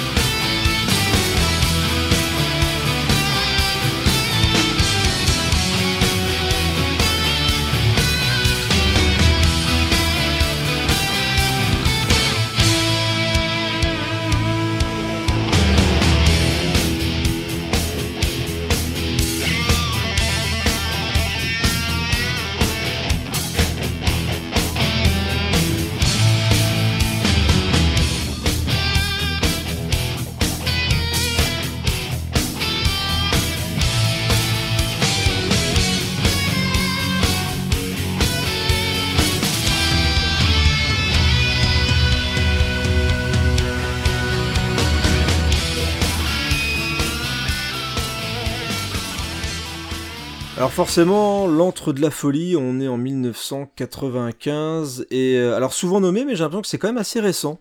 Je sais pas, je sais pas pourquoi, peut-être parce que moi Ouais. je suis plus jeune, je sais pas. je, mais, me, je me rends pas compte, je dis peut-être ça parce que moi c'est un de mes carpenteurs préférés. euh, c'est pas possible. mais ça, je peux comprendre. Parce qu'en plus, je sais que tu, tu lis pas mal et tout, donc je pense qu'au niveau des influences, euh, rien qu'au niveau de la littérature, c'est ça se pose quand même plutôt là. bah ouais. euh, l'antre de la folie et on a pas mal de choses qui sont exceptionnelles dans le film déjà bah on, on a parlé de Sam Neill juste avant et euh, ouais il est génial dedans Il quoi. est bon, hein. il est très très très très bon et ce qui est euh, excellent avec l'antre de la folie c'est que c'est un film qui parle pas mal bah, de la création du rapport qu'on a avec la création et, euh, Mm. et un petit peu aussi de de de la vie qu'on peut se faire en fait entre la la réalité et l'art je sais pas si je m'exprime plutôt bien mais euh, c'est c'est un film qui est intéressant par rapport à ce qu'il raconte sur l'art justement et sur la folie. Mm. Et, euh, et j'aime beaucoup et c'est un film qui est très euh, différent je trouve que ce que propose d'habitude Carpenter même si on peut le rapprocher forcément de du Prince des Ténèbres Ouais. au niveau de l'ambiance je trouve et du, du côté on- l'avancée vers vers quelque chose de très très sombre qui semble ne pas pouvoir s'arrêter euh, et j'aime bien aussi. Alors moi j'ai découvert très très tard tout ce qui était euh, Lovecraft tout ça et c'est vrai que du coup c'est peut-être un des films qui, le, qui en parle le mieux je trouve. Clairement. Donc c'est c'est quelque chose de très très intéressant l'entre de la folie. Moi j'ai vraiment eu du mal à rentrer dedans la première fois parce que justement j'avais pas forcément les mêmes les bonnes références Mm. pour pouvoir vraiment comprendre vers où voulait aller Carpenter. Mais c'est un film qui est hyper intéressant parce qu'il va aussi très très loin. Donc, euh, il- encore une fois, il est franc du collier Carpenter sur ce film-là. Mais vraiment, tout ce qu'il propose en film fonctionne, c'est-à-dire en termes de mise en scène, en termes d'acting et en termes de musique. C'est quelque chose de très très équilibré et qui, euh, qui un- détonne encore une fois par rapport à ce qu'on peut voir dans le cinéma actuel, je trouve. Donc, euh, Ouais, alors le- on, on revient encore sur un truc qui pour moi est sans concession. Hein. Ouais. Le, le film, alors oui, ça parle à la fois de Stephen King et de Lovecraft. Euh, moi, c'est l'aspect Lovecraft hein, qui m'a le plus intéressé. C'est pas forcément le plus évident, mais les, références sont évidentes. T'as un, t'as un seuil, euh, t'as des créatures euh, plus ou moins indicibles. Euh, et je trouve ça, génial parce que Lovecraft c'est un cauchemar à adapter. Et pour moi, c'est la meilleure adaptation possible, bien qu'elle soit pas officielle. Mais ce que je trouve fantastique dans ce film, c'est que son titre, il est juste parfait. Il y a pas mal de films comme ça qui nous qui vendent euh, des, situations, tu sais, euh, folles, complètement barrées. Et souvent, on est déçu parce que c'est pas vraiment fou et pas vraiment barré. Dans l'antre de la folie, moi je trouve que c'est le cas. C'est une espèce de cauchemar éveillé qui s'arrête pas du tout. À partir du moment où ils prennent la voiture pour aller euh, dans cette petite ville qui est sur aucune carte, alors là c'est parti, on embraye tout de suite la troisième, la quatrième, et on va descendre toujours plus loin dans cette espèce d'ambiance de cauchemar éveillé. Alors c'est différent de ce qu'il a pu faire par ailleurs, mais tout de même, on retrouve, parce que c'est quand même Carpenter, il faut pas déconner, c'est, j'allais dire, ses habitudes de mise en scène. Et notamment le fait qu'on reste sur une réalisation qui n'est pas une réalisation cutée. Pourtant, on est en 95, ça Ouais. pourrait. Hein. On a quelqu'un qui est sûr de ses plans, où dans son plan, euh, il va se passer plusieurs choses dans l'image en même temps. Euh, où le- le- l'action elle va pas avancer forcément qu'avec du montage, mais elle va avancer avec des sons, elle va avancer avec euh, des, des quelque chose qui va se passer sur le côté de l'écran. Par exemple, on a cette scène où euh, il est dans, dans l'hôtel, il fait face à la, la, la tenancière et on entend des bruits comme ça qui viennent de derrière. C'est juste le vieux qui est attaché à sa cheville avec des chaînes, quoi. Et je trouve ça génial parce qu'en fait, on va t'annoncer le truc par le bruit, par un coup d'œil, sans cut. C'est une scène unique avant qu'on voit le qu'on voit le résultat. Ça reste de la mise en scène encore une fois. Et ça, dans un principe d'immersion, je trouve ça, je trouve ça vraiment top. En plus, c'est un film qui, je trouve, a des scènes qui sont vraiment spectaculaires. Et là, c'est différent de euh, Prince Ouais, of Darkness. Euh, dans l'antre de la folie, on a une attaque à la hache à travers une vitre, ça, ça envoie quand même. On a quelque chose qui a plus d'amplitude, euh, puisqu'on parle de, bah, de la fin du monde quand même. hein.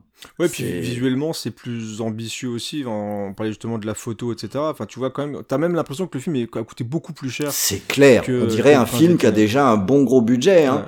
Ouais. Y a plein d'idées visuelles que je trouve géniales. J'adore euh, Sam Neill avec toutes ses croix, Mm. sur ça, sur Ouais. la tronche, là, sur ses, sur les murs.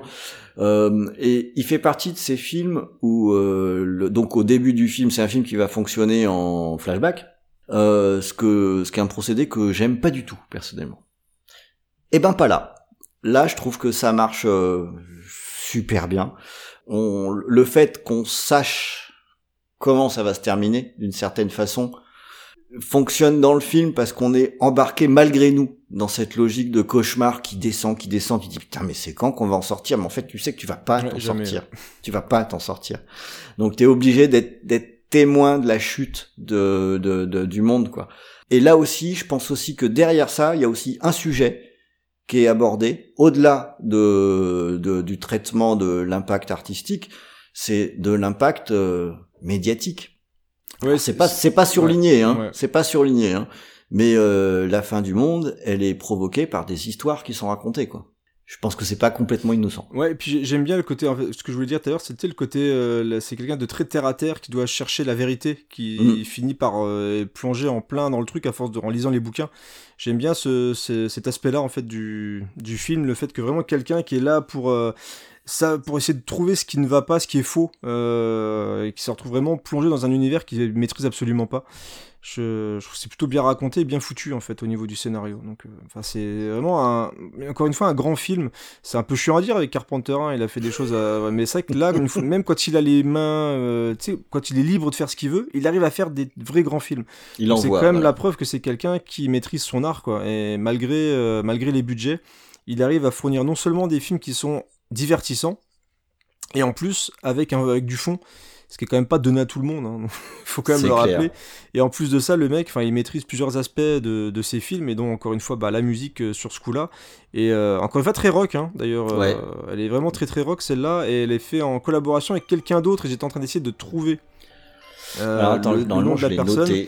Et en plus, c'est quelqu'un qui va faire une grande carrière parce qu'il a réalisé, enfin, il a fait la musique de Hey Arnold, le film, tu sais, le dessin animé. Euh. il a fait quasiment que ça, je crois, à part euh, Carpenter. Il a avec bossé, Jim euh, Lang, voilà, je l'avais noté. Il a bossé aussi sur Body Bags avec Carpenter, mais sorti de ça, il a fait uniquement les musiques de la série Hey Arnold et, Arnold le film. Donc ça lui a pas forcément servi de faire l'entre l'intro de la folie. Ça, pas beaucoup aidé. Avec Beat John, mais en tout cas la musique elle est, euh, elle est top parce que euh, même si bizarrement tu te dis qu'un truc très rock comme ça pourrait pas forcément coller avec un film qui parle un petit peu comme ça de littérature, de fantastique, d'horreur, de fin du monde et tout, bah, en fait c'est l'inverse encore une fois, parce que tu maîtrises carrément son film. C'est ça. Donc c'est complètement raccord avec tout ce qui se passe à l'écran. Il y a des petits rappels même qui sont euh, qui tiennent peut-être plus de l'environnement sonore, mais qui sont utilisés dans la BO que moi je trouve euh, super bien. C'est qui personnifie bien le, la BO dans son ensemble et qui colle tellement bien avec l'image aussi. Alors je ne sais pas si ça t'a fait ça en réécoutant la musique, euh, mais là on parlait aussi d'influence de Carpenter sur pas mal de monde. Et déjà en écoutant un petit peu le, thème très euh, rock, j'ai pensé mm. à des musiques rock de Yamaoka. Sur ce film-là précisément, oui. Et même dans, la musique d'ambiance que tu as mis là, à l'arrière, ça m'a énormément fait penser à Silent Hill. Mais vraiment, ben, vraiment beaucoup. Hein, euh. Il y, a, y, a, y, a, y, a, un petit peu de ça. Il y a un petit peu de ça. C'est un peu entre guillemets trop structuré pour Yamaoka. Ouais, mais tu sais, comme il, a, il, a, fait aussi des musiques euh, chantées avec euh, guitare et tout, vraiment groupe de rock. Je trouve que vraiment le thème principal me fait penser à du Yamaoka dans ces versions-là. Et en plus de ça, la musique vraiment d'ambiance qu'on a là, en plus comme on est sur un, film, je veux dire un jeu justement, où on est entre la réalité euh, et un monde un peu comme ça avec des monstres, etc. Bah ça m'a vraiment. Ça bien. je, je, pense vraiment qu'Yamaoka s'est inspiré de l'entre de la folie et même de Carpenter en général, mais vraiment sur ce film-là, ça m'a marqué en réécoutant les morceaux. Il dit tiens putain, ça ressemble quand même un petit peu à du Silent Hill tout ça quoi. Donc, euh... faudrait qu'on lui demande. Il faudrait que voilà, je vais l'appeler tout à l'heure. Ouais, ok, on se fait ça. Alors je vais donner la parole à, mon ami euh, Rhône parce que bah, encore une fois un film que je n'ai pas vu. Donc euh, un remake. Donc on va parler du Village des damnés sorti en 1995.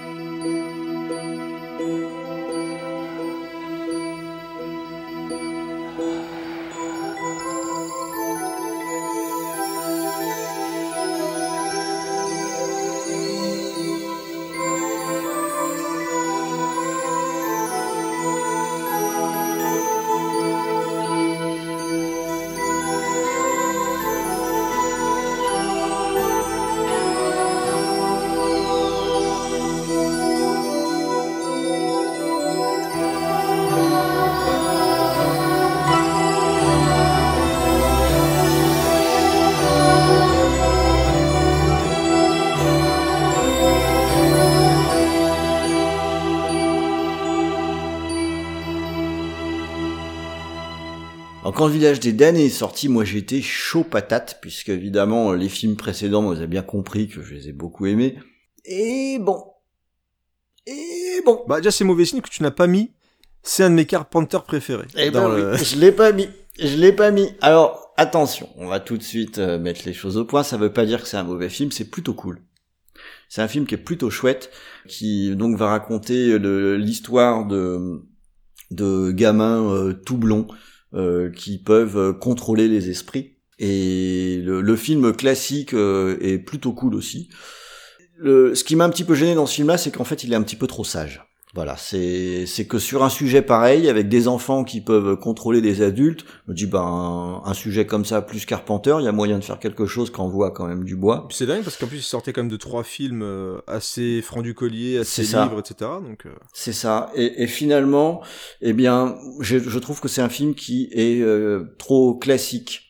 Euh, c'est trop sage pour du, du Carpenter. Je m'attendais à quelque chose de beaucoup plus fort. Évidemment, là, euh, c'est un peu toujours pareil. Ça veut dire que là, j'ai un peu l'air de cracher dans la soupe. Euh, tu as dit que c'était plutôt pas mal.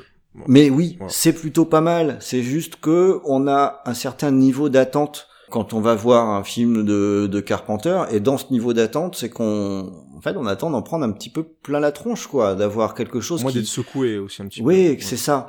Et euh, le village des damnés, alors que ça me semble être un sujet euh, en or, bah c'est pas vraiment le cas. Alors on a euh, Christopher Reeve qui joue là-dedans, qui est plutôt pas mal.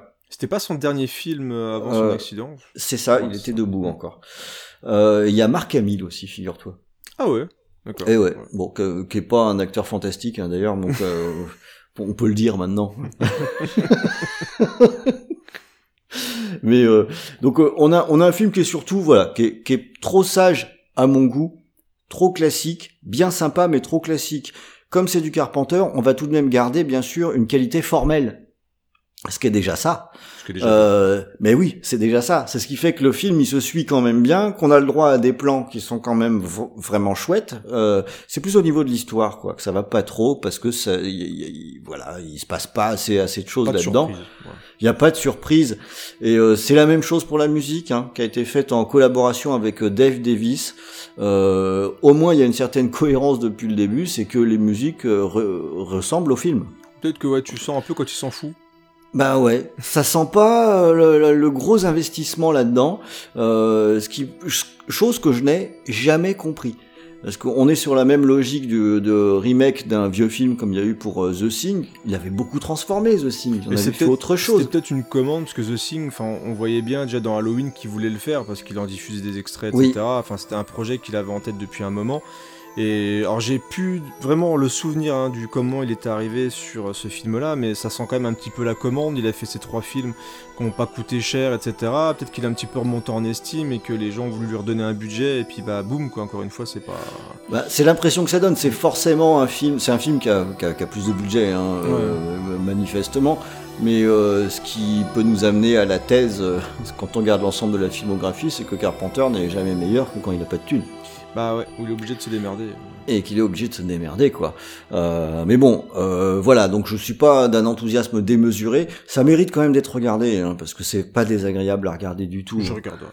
Mais c'est pas du niveau de de- d'autres films dont on a parlé euh, jusqu'à présent, ni le film, ni la musique. On va se refaire une petite impasse là?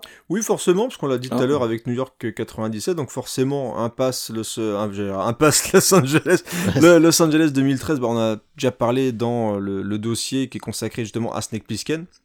Oui. Euh, avec des, on le rappelle, avec des animateurs formidables et particulièrement sexy. Euh, donc il y a un dossier entier sur notre ami Snake Plissken. Donc voilà, on vous invite à réécouter l'émission. Il y aura de la musique, des extraits, tout ça, tout ça. Donc euh, c'est formidable. Allez écouter ça. Et du coup, on va retourner faire un petit tour euh, du côté des jeux vidéo, mais cette fois pour un jeu vidéo dont Carpenter a composé la musique. Et ouais. Oh là là.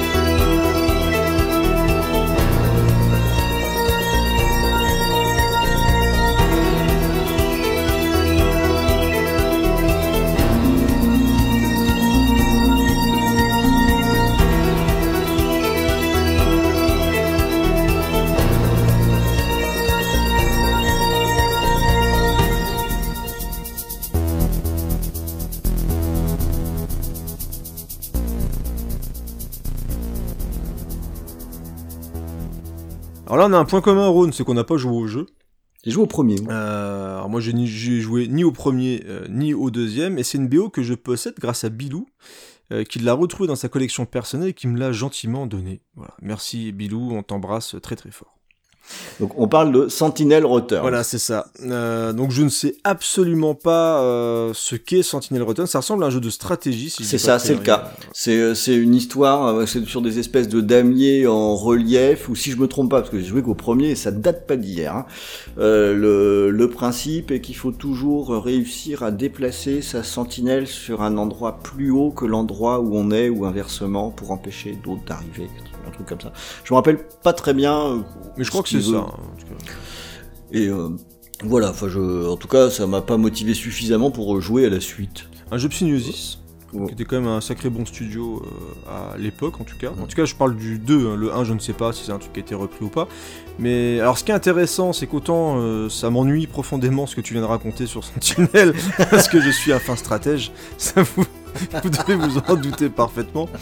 Euh, mais la musique est vraiment sympa, et bon, ce qui est clair et net, c'est qu'on a du pur Carpenter. hein, sur, euh, alors, je sais pas si ça représente l'ambiance de Sentinel, mais en tout cas, la musique est clairement carpenterienne euh, et c'est très efficace. hein, ça fonctionne bien. Voilà, il n'y a pas de. Sur le thème, hein, Ouais, ouais. sur le thème. Oui, c'est pas le- hein. Ce- Celle qu'on a diffusée, je la trouve vraiment cool. Ouais. Euh, mais quand on écoute ce qui a été fait sur la totalité du jeu, je trouve qu'il s'est pas trop foulé non plus. Il a pris un chèque parce qu'il aime bien chèques. hein. Et, Voilà, euh, faut- il l'a dit déjà. Il aime bien. Mais il est, c'est un vrai gamer par contre. euh, ça, on peut, on peut aussi le dire parce qu'on n'a pas trop parlé. Et je pense que ceux qui écoutent l'émission et connaissent un petit peu Carpenter savent que le mec aime beaucoup euh, tâter de la manette. Donc je pense que c'est peut-être ça, c'est peut-être l'occasion comme ça de faire une petite, euh, une petite Ouais, BO comme ça, tranquillou. Mais il aurait pu faire ça sur tellement d'autres jeux. Tu te dis quoi que c'est étonnant. C'était un, c'était un gamer et c'était un fan de catch aussi. Oui, c'est vrai, tout à fait. Ce qui, est, ce qui est quand même rigolo, hein, c'est qu'il était euh, en, en tribune sur les, combats de Roddy Piper. C'est pour ça qu'il l'a embauché. J'allais dire d'où l'hommage aussi, le gros combat qu'il y a dans euh, Invasion Los Angeles. Ah bah, bah c'est euh, Roddy Ouais. Piper, c'était un de ses catcheurs préférés. Ça se ressent parfaitement. Et voilà. Est-ce qu'on ouais. a d'autres choses à dire sur. euh, Non, bah non, non, c'était juste pour l'anecdote, pour dire, voyez, il a même fait ça aussi. Voilà, puis comme on a fait l'impasse sur d'autres trucs, autant faire des trucs pas intéressants. On s'est dit. Ouais. Bah non, la musique, la musique est Non, cool mais c'est quand même. non mais c'est important parce que ça fait partie justement des choses qu'il a fait en plus à côté donc Sentinel Returns fallait que ça soit dans l'émission quand même mais on va passer à quelque chose quand même de vachement plus cool Ouais. euh, puisque bah, je vais te laisser parler de bah, Vampire 1998.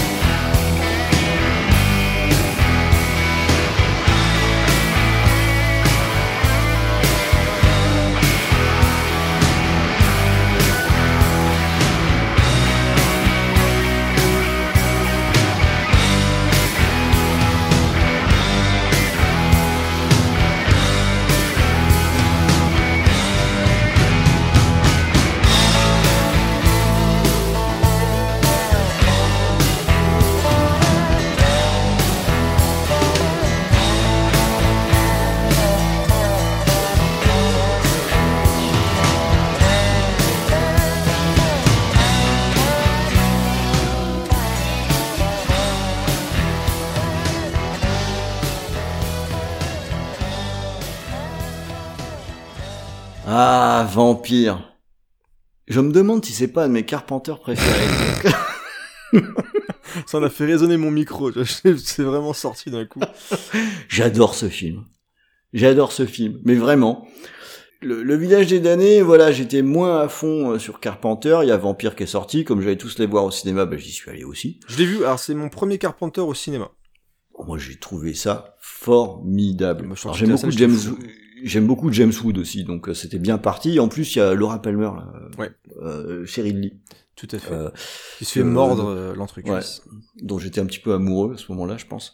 Donc euh, il y avait pas mal d'ingrédients euh, là- là-dedans qui étaient qui étaient pas mal. Et et Carpenter sur ce film, bah, qu'est-ce qu'il a? Bah il a un plus petit budget. Bah, Et qu'est-ce qui se passe quand il a un plus petit budget? Eh ben il sort un film qui défonce quoi. Il s'amuse. Voilà, il s'amuse. Donc là, on a un film qui est clairement dans une ambiance western.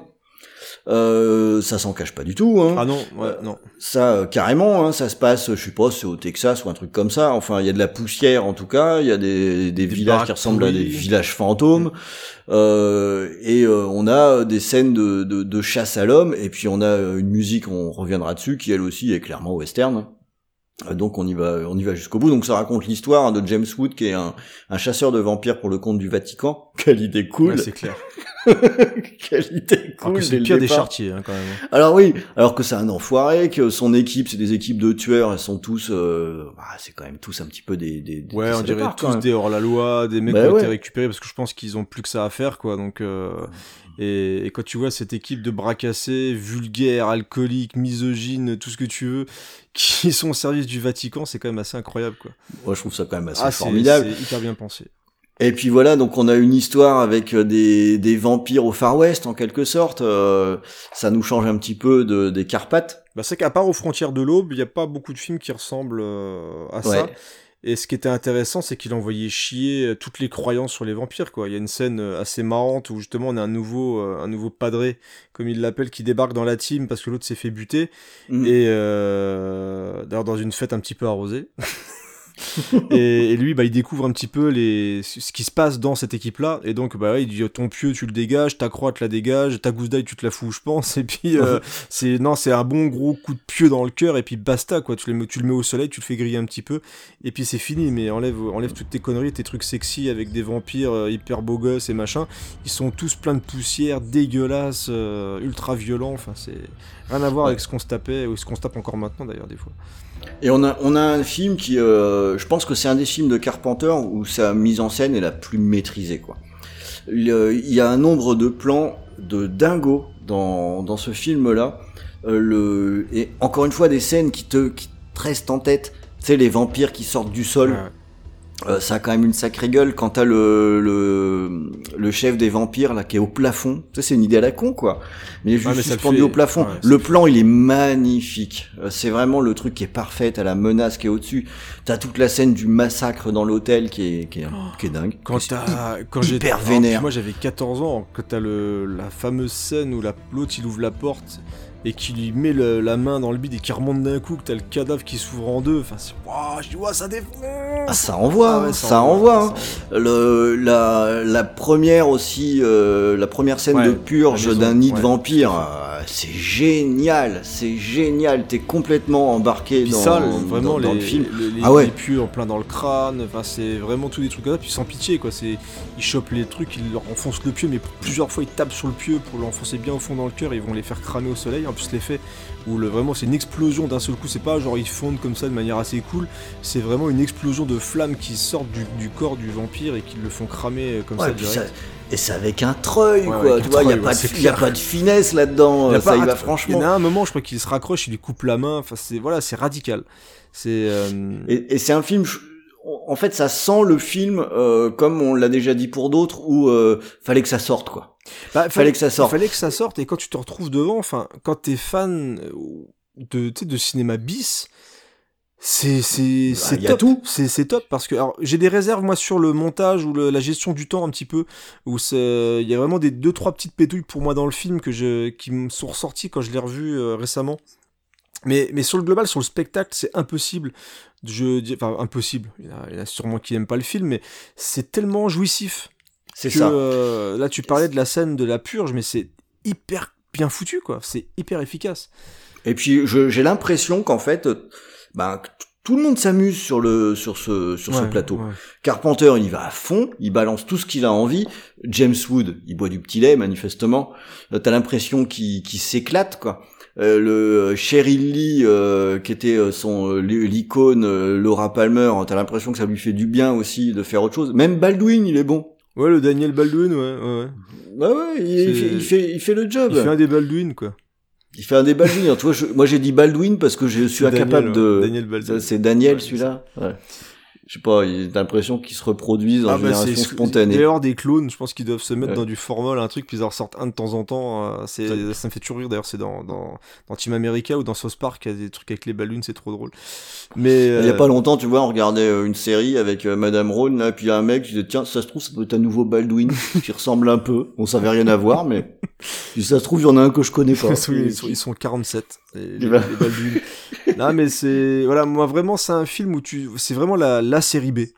Ouais, c'est jouissif, Euh, quoi. c'est jouissif, il y a du gore, il y a, y a des, quand même des trucs assez drôles, c'est, ça y va à fond, c'est vulgaire, mais c'est hyper bien foutu et pendant l'heure et demie que dure le film, je crois, c'est pas forcément plus long que ça. Encore une fois, t'as une scène d'ouverture qui t'explique ce que sont les vampires et pourquoi ils sont là et pourquoi eux on les engage parce que personne peut le faire et ils vont chasser les vampires et puis on a la, le vampire qui veut cette fameuse croix donc tout est voilà, c'est tac tac tac tac tac, tout est placé. et 5 puis tu- minutes, euh, montre en et main, puis et tu c'est parti, quoi. Et puis tu t'éclates. C'est parti. C'est mais vraiment Ouais, euh, là, rien que la scène, vraiment la scène de la première purge, alors je trouve que parfois il y a des scènes qui sont pas forcément au niveau dans tout le long, notamment la fin. Je trouve que la toute dernière purge est pas forcément aussi bonne, Ouais. mais euh, le- là, il y a vraiment, il y a quelque chose de, de très bon et de très agréable dans ce film parce que tu t'amuses vraiment du début à la fin. C'est, c'est fun. Et les- la, la BO est à Ouais, l'avenant. Très très bien. Euh, j'adore cette euh, BO. Franchement, je l'adore. Le, alors, on, comme on l'a dit, hein, on va aller piocher du côté du western hein, sur le, sur les sonorités. Euh, mais c'est un western teinté d'horreur, en quelque sorte. Ouais, puis le- un peu le western bouseux, tu vois. C'est, euh, Ouais. Tu sens le côté texan quand même qui avec la guitare comme ça qui. C'est, encore une fois Carpenter sait ce qu'il raconte et c'est lui qui compose donc il, voilà, il voit vers où il veut aller donc euh, c'est tellement raccord avec ce que ça montre à l'image. Moi, j'aime bien l'écouter. Cette, Ouais, euh, cette BO, je la trouve euh, vachement bien équilibrée. À écouter toute seule, elle est impeccable. Quoi. Ouais, peut-être des trucs plus atmosphériques aussi. T'as quand même des passages un petit peu plus calmes quand on voit les, flashbacks, quand il y a les espèces Ouais. de synchronisation entre le personnage de, de Cheryl Lee et, euh, et Radek. Euh, Il y a des musiques comme ça qui sont plutôt atmosphériques. Et euh, on n'a pas. Il y a aussi un point quand même qui est important, c'est qu'après euh, la- la- Los Angeles 2013, c'est que Carpenter voulait plus forcément faire de Cinoche. Mm. Parce que je peux comprendre qu'il en avait un petit peu ras le cul, à chaque fois ses films se plantent, etc. Et c'est vrai que Vampire, tu sens quand même qu'il y a une. Comme il a pu toucher un petit peu au western, bah il s'éclate. Ouais. Et le fait de pouvoir vraiment retourner un petit peu dans ce- ces hommages à tous ces films-là qu'il adorait, bah, tu sens qu'il y a une motivation presque retrouvée sur euh, Vampire, et même au niveau de la musique, il se renouvelle pas mal, je trouve. Euh, Mm. Le fait de vraiment partir vers le, la musique comme ça, la une espèce de vieille guitare et tout, enfin c'est très très bien foutu. Alors, on est, on est déjà un peu dans le western avec Vampire. Mais alors, pour son prochain film, il va y aller, mais carrément.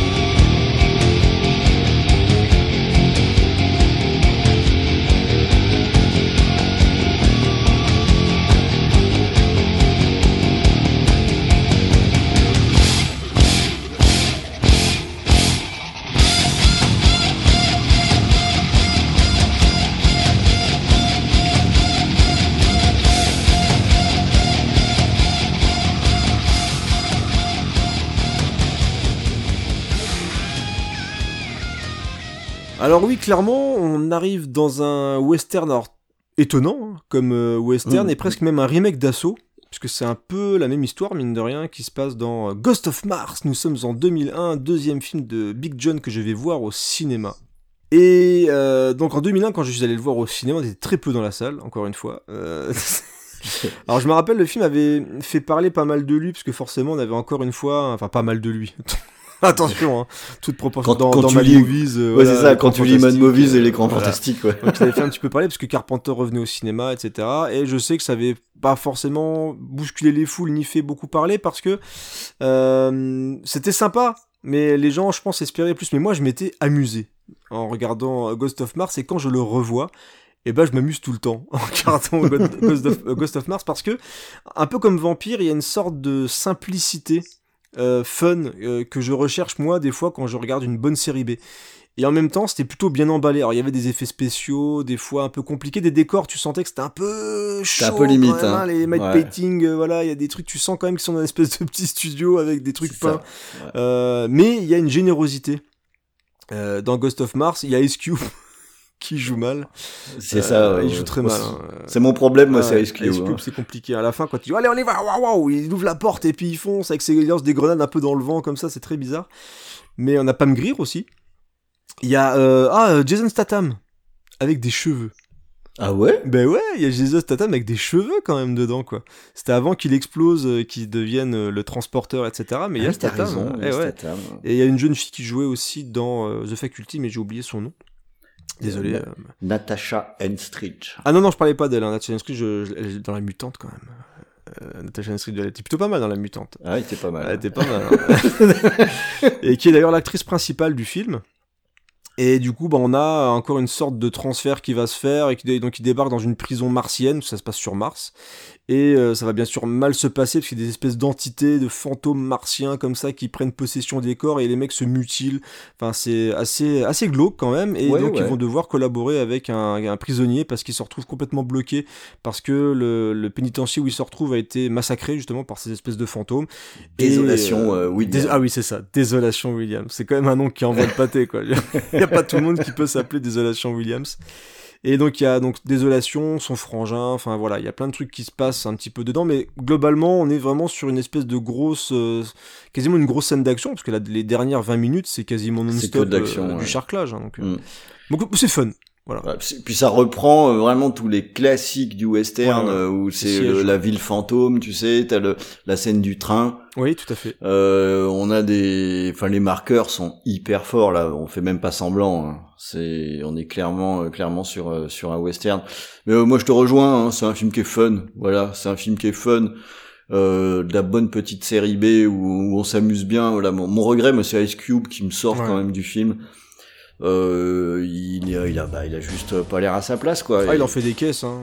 il en fait, il en fait des caisses et et le finalement limite il aurait fallu reprendre James Wood. pour- Ouais, c'est pas faux. C'est- clairement un personnage comme ça, un peu fort en gueule, qui veut essayer de s'imposer, etc. Quoi, mais, euh, mais ouais, ouais, il est pas, c'est pas un super bon acteur, Ice Cube déjà, et tu sens clairement qu'il ouais, est pas à sa place par rapport au reste du casting. L'OST Ouais, l'OST, donc c'est quand même le seul western avec Anthrax à la musique. Bah ouais. Anthrax. Donc il y a un bon euh, groupe de trash metal, moi j'aime bien Anthrax, et c'est là où tu vois que Carpenter, donc on a vu quand même quelques compos qui étaient très dans la gratte et un peu plus rock'n'roll, et là bah c'est du gros métal. Hein. Bah ouais voilà. C'est du bon gros métal euh, qui souligne vraiment les scènes d'action. Alors ça fait du coup un mélange assez particulier parce que t'as de la SF, t'as de l'horreur, t'as de l'action, t'as du gros métal qui tâche. Et c'est ce qui, ce qui fait pour moi ce film assez, le rend assez unique parce qu'on a une sorte de mélange assez improbable C'est avec clair. un Carpenter. Alors est-ce que c'était plaisant, pas plaisant, je sais pas, mais en tout cas moi à l'image j'ai une sorte de grosse bourrinade. euh, Alors c'est pas très subtil hein, quand même Ghost of Mars. Ah c'est le moins qu'on puisse Voilà, dire. c'est pas le plus subtil des Carpenter, mais j'ai un vrai plaisir à le regarder. Voilà. Les, écouter. pla- les plaisirs simples. Ouais, c'est ça, un bon plaisir ça, Un simple. plaisir simple. Alors ça aurait été, c'est vrai que c'était presque dommage ou pas de finir euh, là-dessus, mais il y aura un petit rebond pour moi. Mais on va faire l'impasse dessus en, en 2005 parce qu'il a fait l'excellent euh, Cigarette Burns Le segment de dans Master ouais, of de. Master of Horror, mais on l'a pas diffusé parce que la musique de son fils Cody est pas pas folle. Voilà. Par contre, je ne peux que vous conseiller de regarder le, Très bon segment. le, le segment parce qu'il est excellent, beaucoup mieux que le deuxième qu'il a fait Mm. pour la saison 2. Mais Cigarette Burn, c'est vraiment, vraiment génial. Donc, euh, on vous invite à regarder ça et, et puis bah, de revoir Ghost of Mars parce que c'est quand même assez fun. hein, Oui, oui. Mais en 2011, il revient parce que tout le monde réclamait un nouveau film de John Carpenter et peut-être qu'il avait des chèques à payer et donc il va faire The Ward.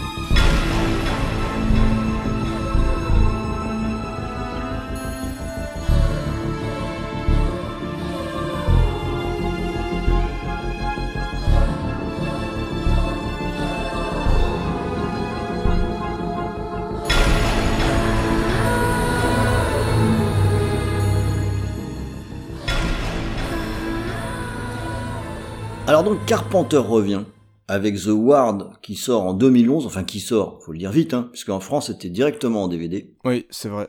ce qui est quand même bien bien triste. Et que j'ai pas vu non plus. Donc, euh, Bah que t'as pas vu, bah, je vais t'en ouais. toucher deux mots alors. Parce Allez, plaît. euh, on pouvait se poser la question, est-ce que c'était vraiment une bonne idée de refaire un film, enfin dix ans après, quoi, six ans après Cigarette Burns, est-ce que Carpenter euh, doit encore vraiment faire des films? Alors, est-ce qu'il nous a fait une Argento?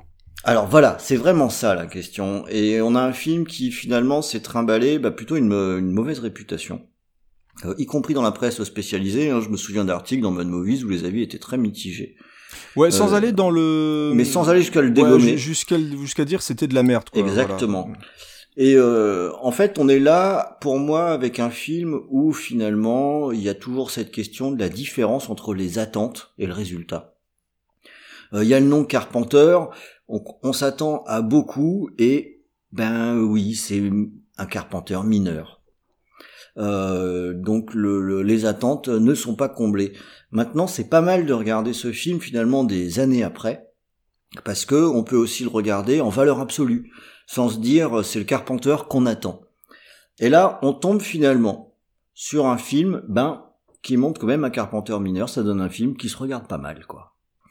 Euh, ça nous raconte une histoire dans un dans un hôpital psychiatrique où il y a une jeune femme qui est internée. En gros, c'est une histoire d'hôpital hanté.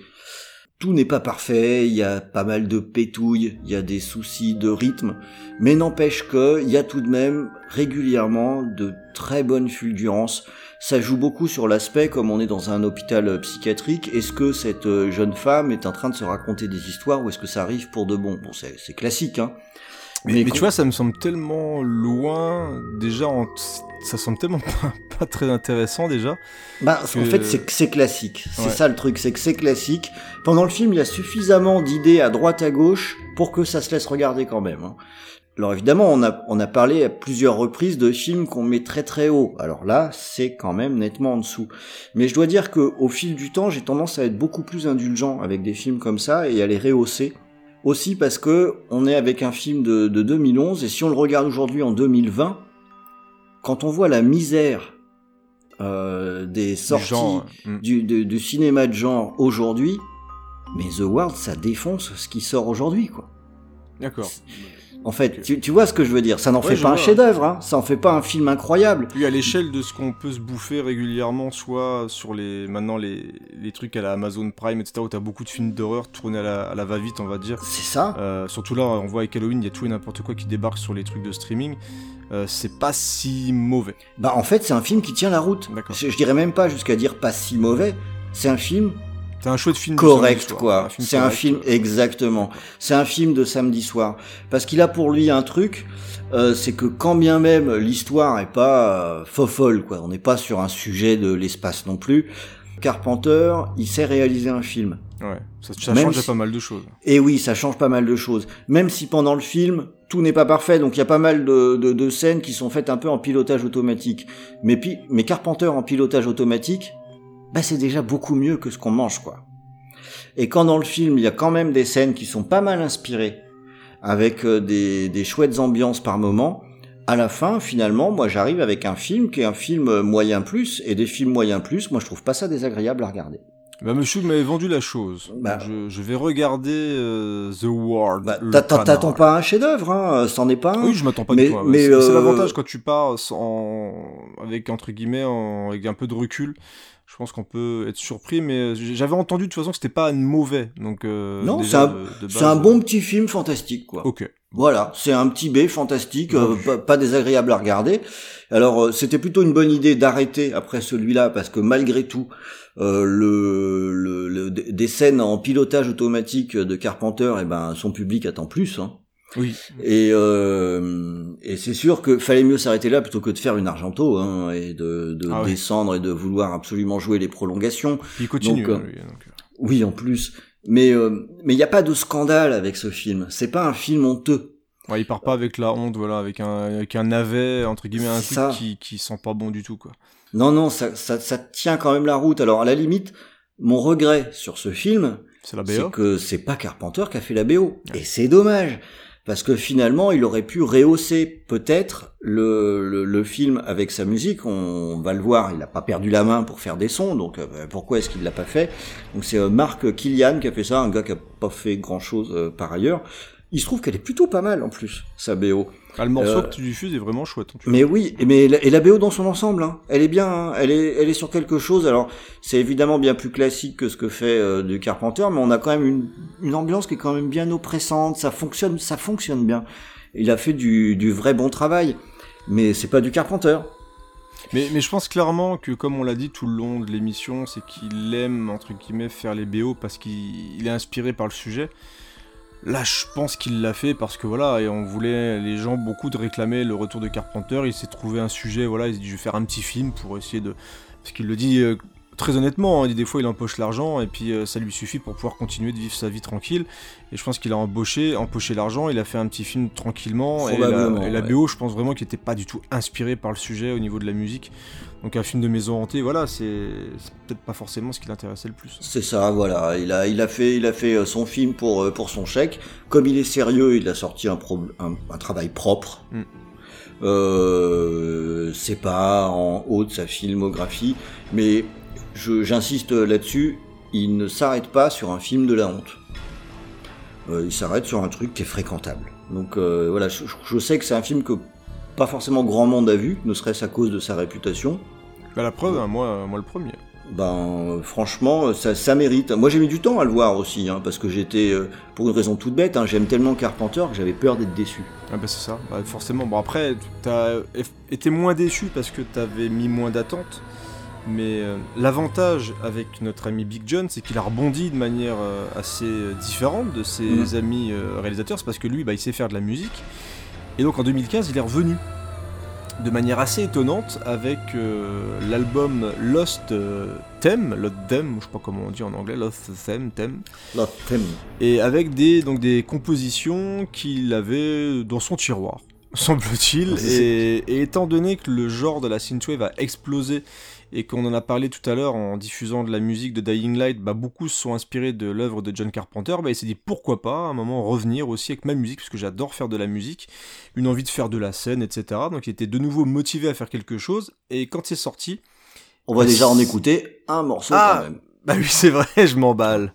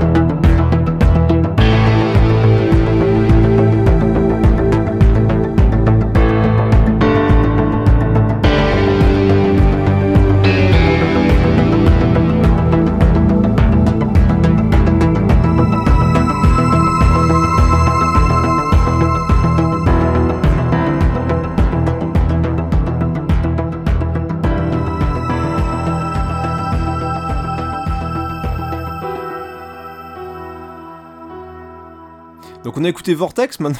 que je commençais à m'emballer, il a bien fait, le, camarade, parce que ouais, c'est un très bon morceau Vortex que j'aime bien cette sorte de montée en puissance euh, où tu te dis que tu pourrais tout péter euh, d'un seul coup, tu, te sens sens un peu libre au fur et à mesure, un petit peu comme Snake Plissken en fait. Ça me fait beaucoup penser aux musiques de l'époque de New York 97. Et, euh, et, donc l'album, voilà, Love Theme, il est plutôt bon. Alors, contrairement à mon ami Ron, moi je préfère le deuxième, que je trouve mieux structuré. En fait, euh, de manière très étonnante. Euh, voilà. Et il y a donc un troisième album qui sortira en 2021. Il y a déjà deux extraits qui sont disponibles en ce moment sur les plateformes de streaming. Et, ça montre encore que bah, le monsieur, eh ben, il est plutôt bon hein, dans la musique. Il a aussi fait la musique d'Halloween, le remake, reboot qu'on n'aime pas trop. Mais sa musique est très bien. Sa musique est vraiment très très bonne, donc on sent vraiment que le mec en a encore sous le coude en tout cas pour euh, faire de la composition. Et donc moi je me rêve à le voir euh, régulièrement refaire de la musique de film en fait, ou même de jeux vidéo justement. Ouais, ou même a... musique de film pour d'autres, et pourquoi pas. Tout à fait, c'est ça. J'aimerais vraiment qu'il continue cette carrière-là ou juste qu'il nous fasse des albums parce que moi j'aime bien écouter sa musique et on l'a dit vraiment tout le long de l'émission, ça, ses musiques s'écoutent parfaitement en dehors des films et on a la preuve justement avec ce Lost Theme quoi. C'est quand même génial ce truc. Carpenter il a 72 ans C'est vrai putain. Il a 72 ans, je veux dire, il, pourrait peut-être à un moment donné euh, aller en Floride, euh, glander auprès de, de la piscine ou et euh, le, le, mec, en fait, il, il s'éclate, il fait de la musique. Je trouve, ça, je trouve ça super. Voilà, il fait, il fait de la zik, en plus en famille. Mm. Il fait ça tranquille parce qu'il pourrait, il le dit depuis longtemps, lui, peut, entre tous les remakes qu'on lui propose, hop, un chèque. Entre toutes les suites d'Halloween, les reboots, les machins, où il est un peu producteur exécutif, voilà, parce que tout le monde veut profiter un petit peu de son image, hop, des chèques. Des chèques, des chèques, des chèques, il pourrait dire, ouais, je suis peinard.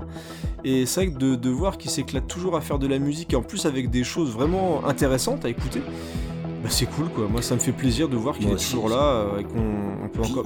T'as un aspect sympa parce que t'as un aspect passion. le, il est pas fou Carpenter. Hein. On a vu à travers euh, toute sa carrière qu'il a surtout passé son temps à se planter avec ses films quand ils sont sortis. C'est clair. Mais il sait ce que vaut son nom aujourd'hui. Il sait que sa filmographie, au moment des sorties en salle, ça n'a pas été exceptionnel mais euh, j'imagine que doit y avoir du pognon qui tombe à chaque réédition, à chaque rajout sur un catalogue de VOD à droite ou à gauche. Euh, il sait que au fil du temps, il est parti de. En fait, il a toujours été en avance sur son époque. Ouais, ouais, ouais. Bah, la, la preuve que même des films comme. Euh, Jack Burton, il y a des, une sorte de fausse suite qui doit se faire avec The Rock. Enfin, c'est le truc le plus improbable du monde, quoi. c'est d'autant plus que tu sais que The Rock lui fera pas du tout le rôle de Kurt Russell. Enfin, j'ai du mal à ah bah, l'imaginer. c'est pas possible. Euh, ça, Même s'il a du second degré, hein, il a fait certains films où tu vois quand même qu'il sait un peu s'amuser de son image, mais j'ai du mal à imaginer que le concept même de Jack Burton puisse être compris euh, par un Yes Man qui va faire une suite alors qu'il a été à tel point conspué à l'époque où il est sorti. On a eu des remakes de Fog qui est dégueulasse, enfin vraiment le remake de Fog est dégueulasse. On a eu euh, Assaut, que je trouve correct, je trouve que c'est un film d'action plutôt correct, mais qui est pas du tout à l'égal de ce qu'il avait réussi à faire avec son petit budget à l'époque. clairement, il pourrait quasiment y avoir un remake pour chaque film de Carpenter. Euh, c'est ça. Euh, c'est un truc de fou, quoi. Sauf Invasion le, Los Angeles où lui. Ouais, bah après il y a toujours la, la, fameuse rumeur de, du remake de New York 97. Euh, qui se fera, se fera pas, on sait pas, mais euh, en tout cas, euh, bon, il y a eu hein, une sorte de remake fait, où y a Luc Besson qui avait pillé pour son film Lockout, là, c'est carrément un remake de, de Carpenter, mais bon. Enfin, c'est un, un, cinéaste qui a influencé tellement de monde, des films comme Banlieue 13, enfin. Need Gap. Need Gap, c'est tellement incroyable ce qu'il a apporté, et c'est rare en plus qu'on parle là de Lost Theme, il a influencé autant le cinéma que la musique. Et il n'y a pas grand monde qui peut se, targuer d'avoir réussi à avoir autant d'influence sur la pop culture. C'est dingue. C'est vraiment un mec qui méritait quand même, mine d'un qu'on s'y attarde un petit peu. Bah oui, un peu quand même, ouais. Et c'est vrai que de pouvoir faire cette émission, je trouve ça, je trouve ça bien que tu m'aies poussé à faire une émission sur Carpenter via la musique, parce que ça nous a permis de traverser sa filmographie sans euh, forcément raconter les mêmes choses que j'espère en tout cas d'autres ont déjà fait et de vraiment donner nos avis sur les films et sur sa musique, c'était un vrai plaisir. Eh ben, je suis bien d'accord. Finalement, on aura fait Carpenter. Donc, Tout à fait. Il y, a une autre bonne nouvelle, c'est que du coup, on va arrêter de nous le demander. Ouais, puis on est malin parce que euh, sans en faire euh, forcément de manière officielle, bah, on arrive à parler bah, de Halloween, on arrive à parler de euh, New York 97 Ouais. et de Snake Plissken. Donc on arrive à caler quand même On du a bien feinté le truc quand même. Voilà, on, on est quand même malin, hein. on dirait pas comme ça d'ailleurs nos airs d'ahurie. non, c'était bien, c'était bien et c'est tellement chouette à écouter les musiques de Carpenter qu'on espère que vous avez passé un aussi bon moment que nous euh, pour la préparer et pour l'enregistrer. Il y, a- il y a des gens qui vont avoir des musiques qui vont leur Ouais. rester dans la tête là Ouais, ouais, c'est après cette émission. Normalement, c'est fait pour ça. Et l'avantage, c'est que les oublis, on vous les a expliqués, et donc vous aurez plein d'autres émissions à réécouter, peut-être avec, j'espère, euh, beaucoup de plaisir, parce qu'on sait que certains, des fois, réécoutent les émissions, et on ne peut que vous en remercier, comme les commentaires réguliers que vous nous laissez euh, sur iTunes ou sur Podcast Addict. On, on le dit de moins en moins, mais parce que voilà, c'est c'est quand même très très cool, et ça fait partie des choses qui nous motivent, hein, on, on le répète des fois, Mm. mais euh, à faire des émissions. Et d'autant plus dans des moments compliqués comme ce qu'on va revivre là de nouveau, parce qu'on enregistre le lendemain de l'annonce du nouveau confinement. Bah oui. Euh, voilà, donc euh, vous allez encore avoir du temps alors pour certains, puisque certains vont bosser, donc euh, d'autres vont pas bosser, donc voilà, chacun va avoir une vie un peu compliquée dans les prochaines semaines. On vous prépare d'autres choses, il y a déjà un gros Mm. dossier qui est en préparation et qui est plutôt pas mal, hein, euh, franchement. Ouais, hein, le, dossier, le dossier, ils hein, bons. On a très, aussi très le, musclé. et le prochain scoring, euh, si tout se passe bien, sera un scoring un petit peu spécial puisqu'on aura même des vrai. invités. Ah ouais, c'est vrai, tout à Eh fait, ouais. voilà. Teasing. Et si vous aimez la musique italienne, je pense que ça pourrait éventuellement vous plaire. Bon, bah, on est arrivé au bout, hein, pas mal, pas mal. Euh, eh ben, écoutez, il nous reste plus qu'à prendre congé. Euh, encore une fois, j'espère que ça vous a plu. Nous, ça nous a plu, donc c'est déjà ça de prix. Carrément. Et puis, comme d'habitude, hein, on va vous abreuver euh, d'émissions. Vous pouvez compter sur nous. À la prochaine, les Borinos. Salut les amis.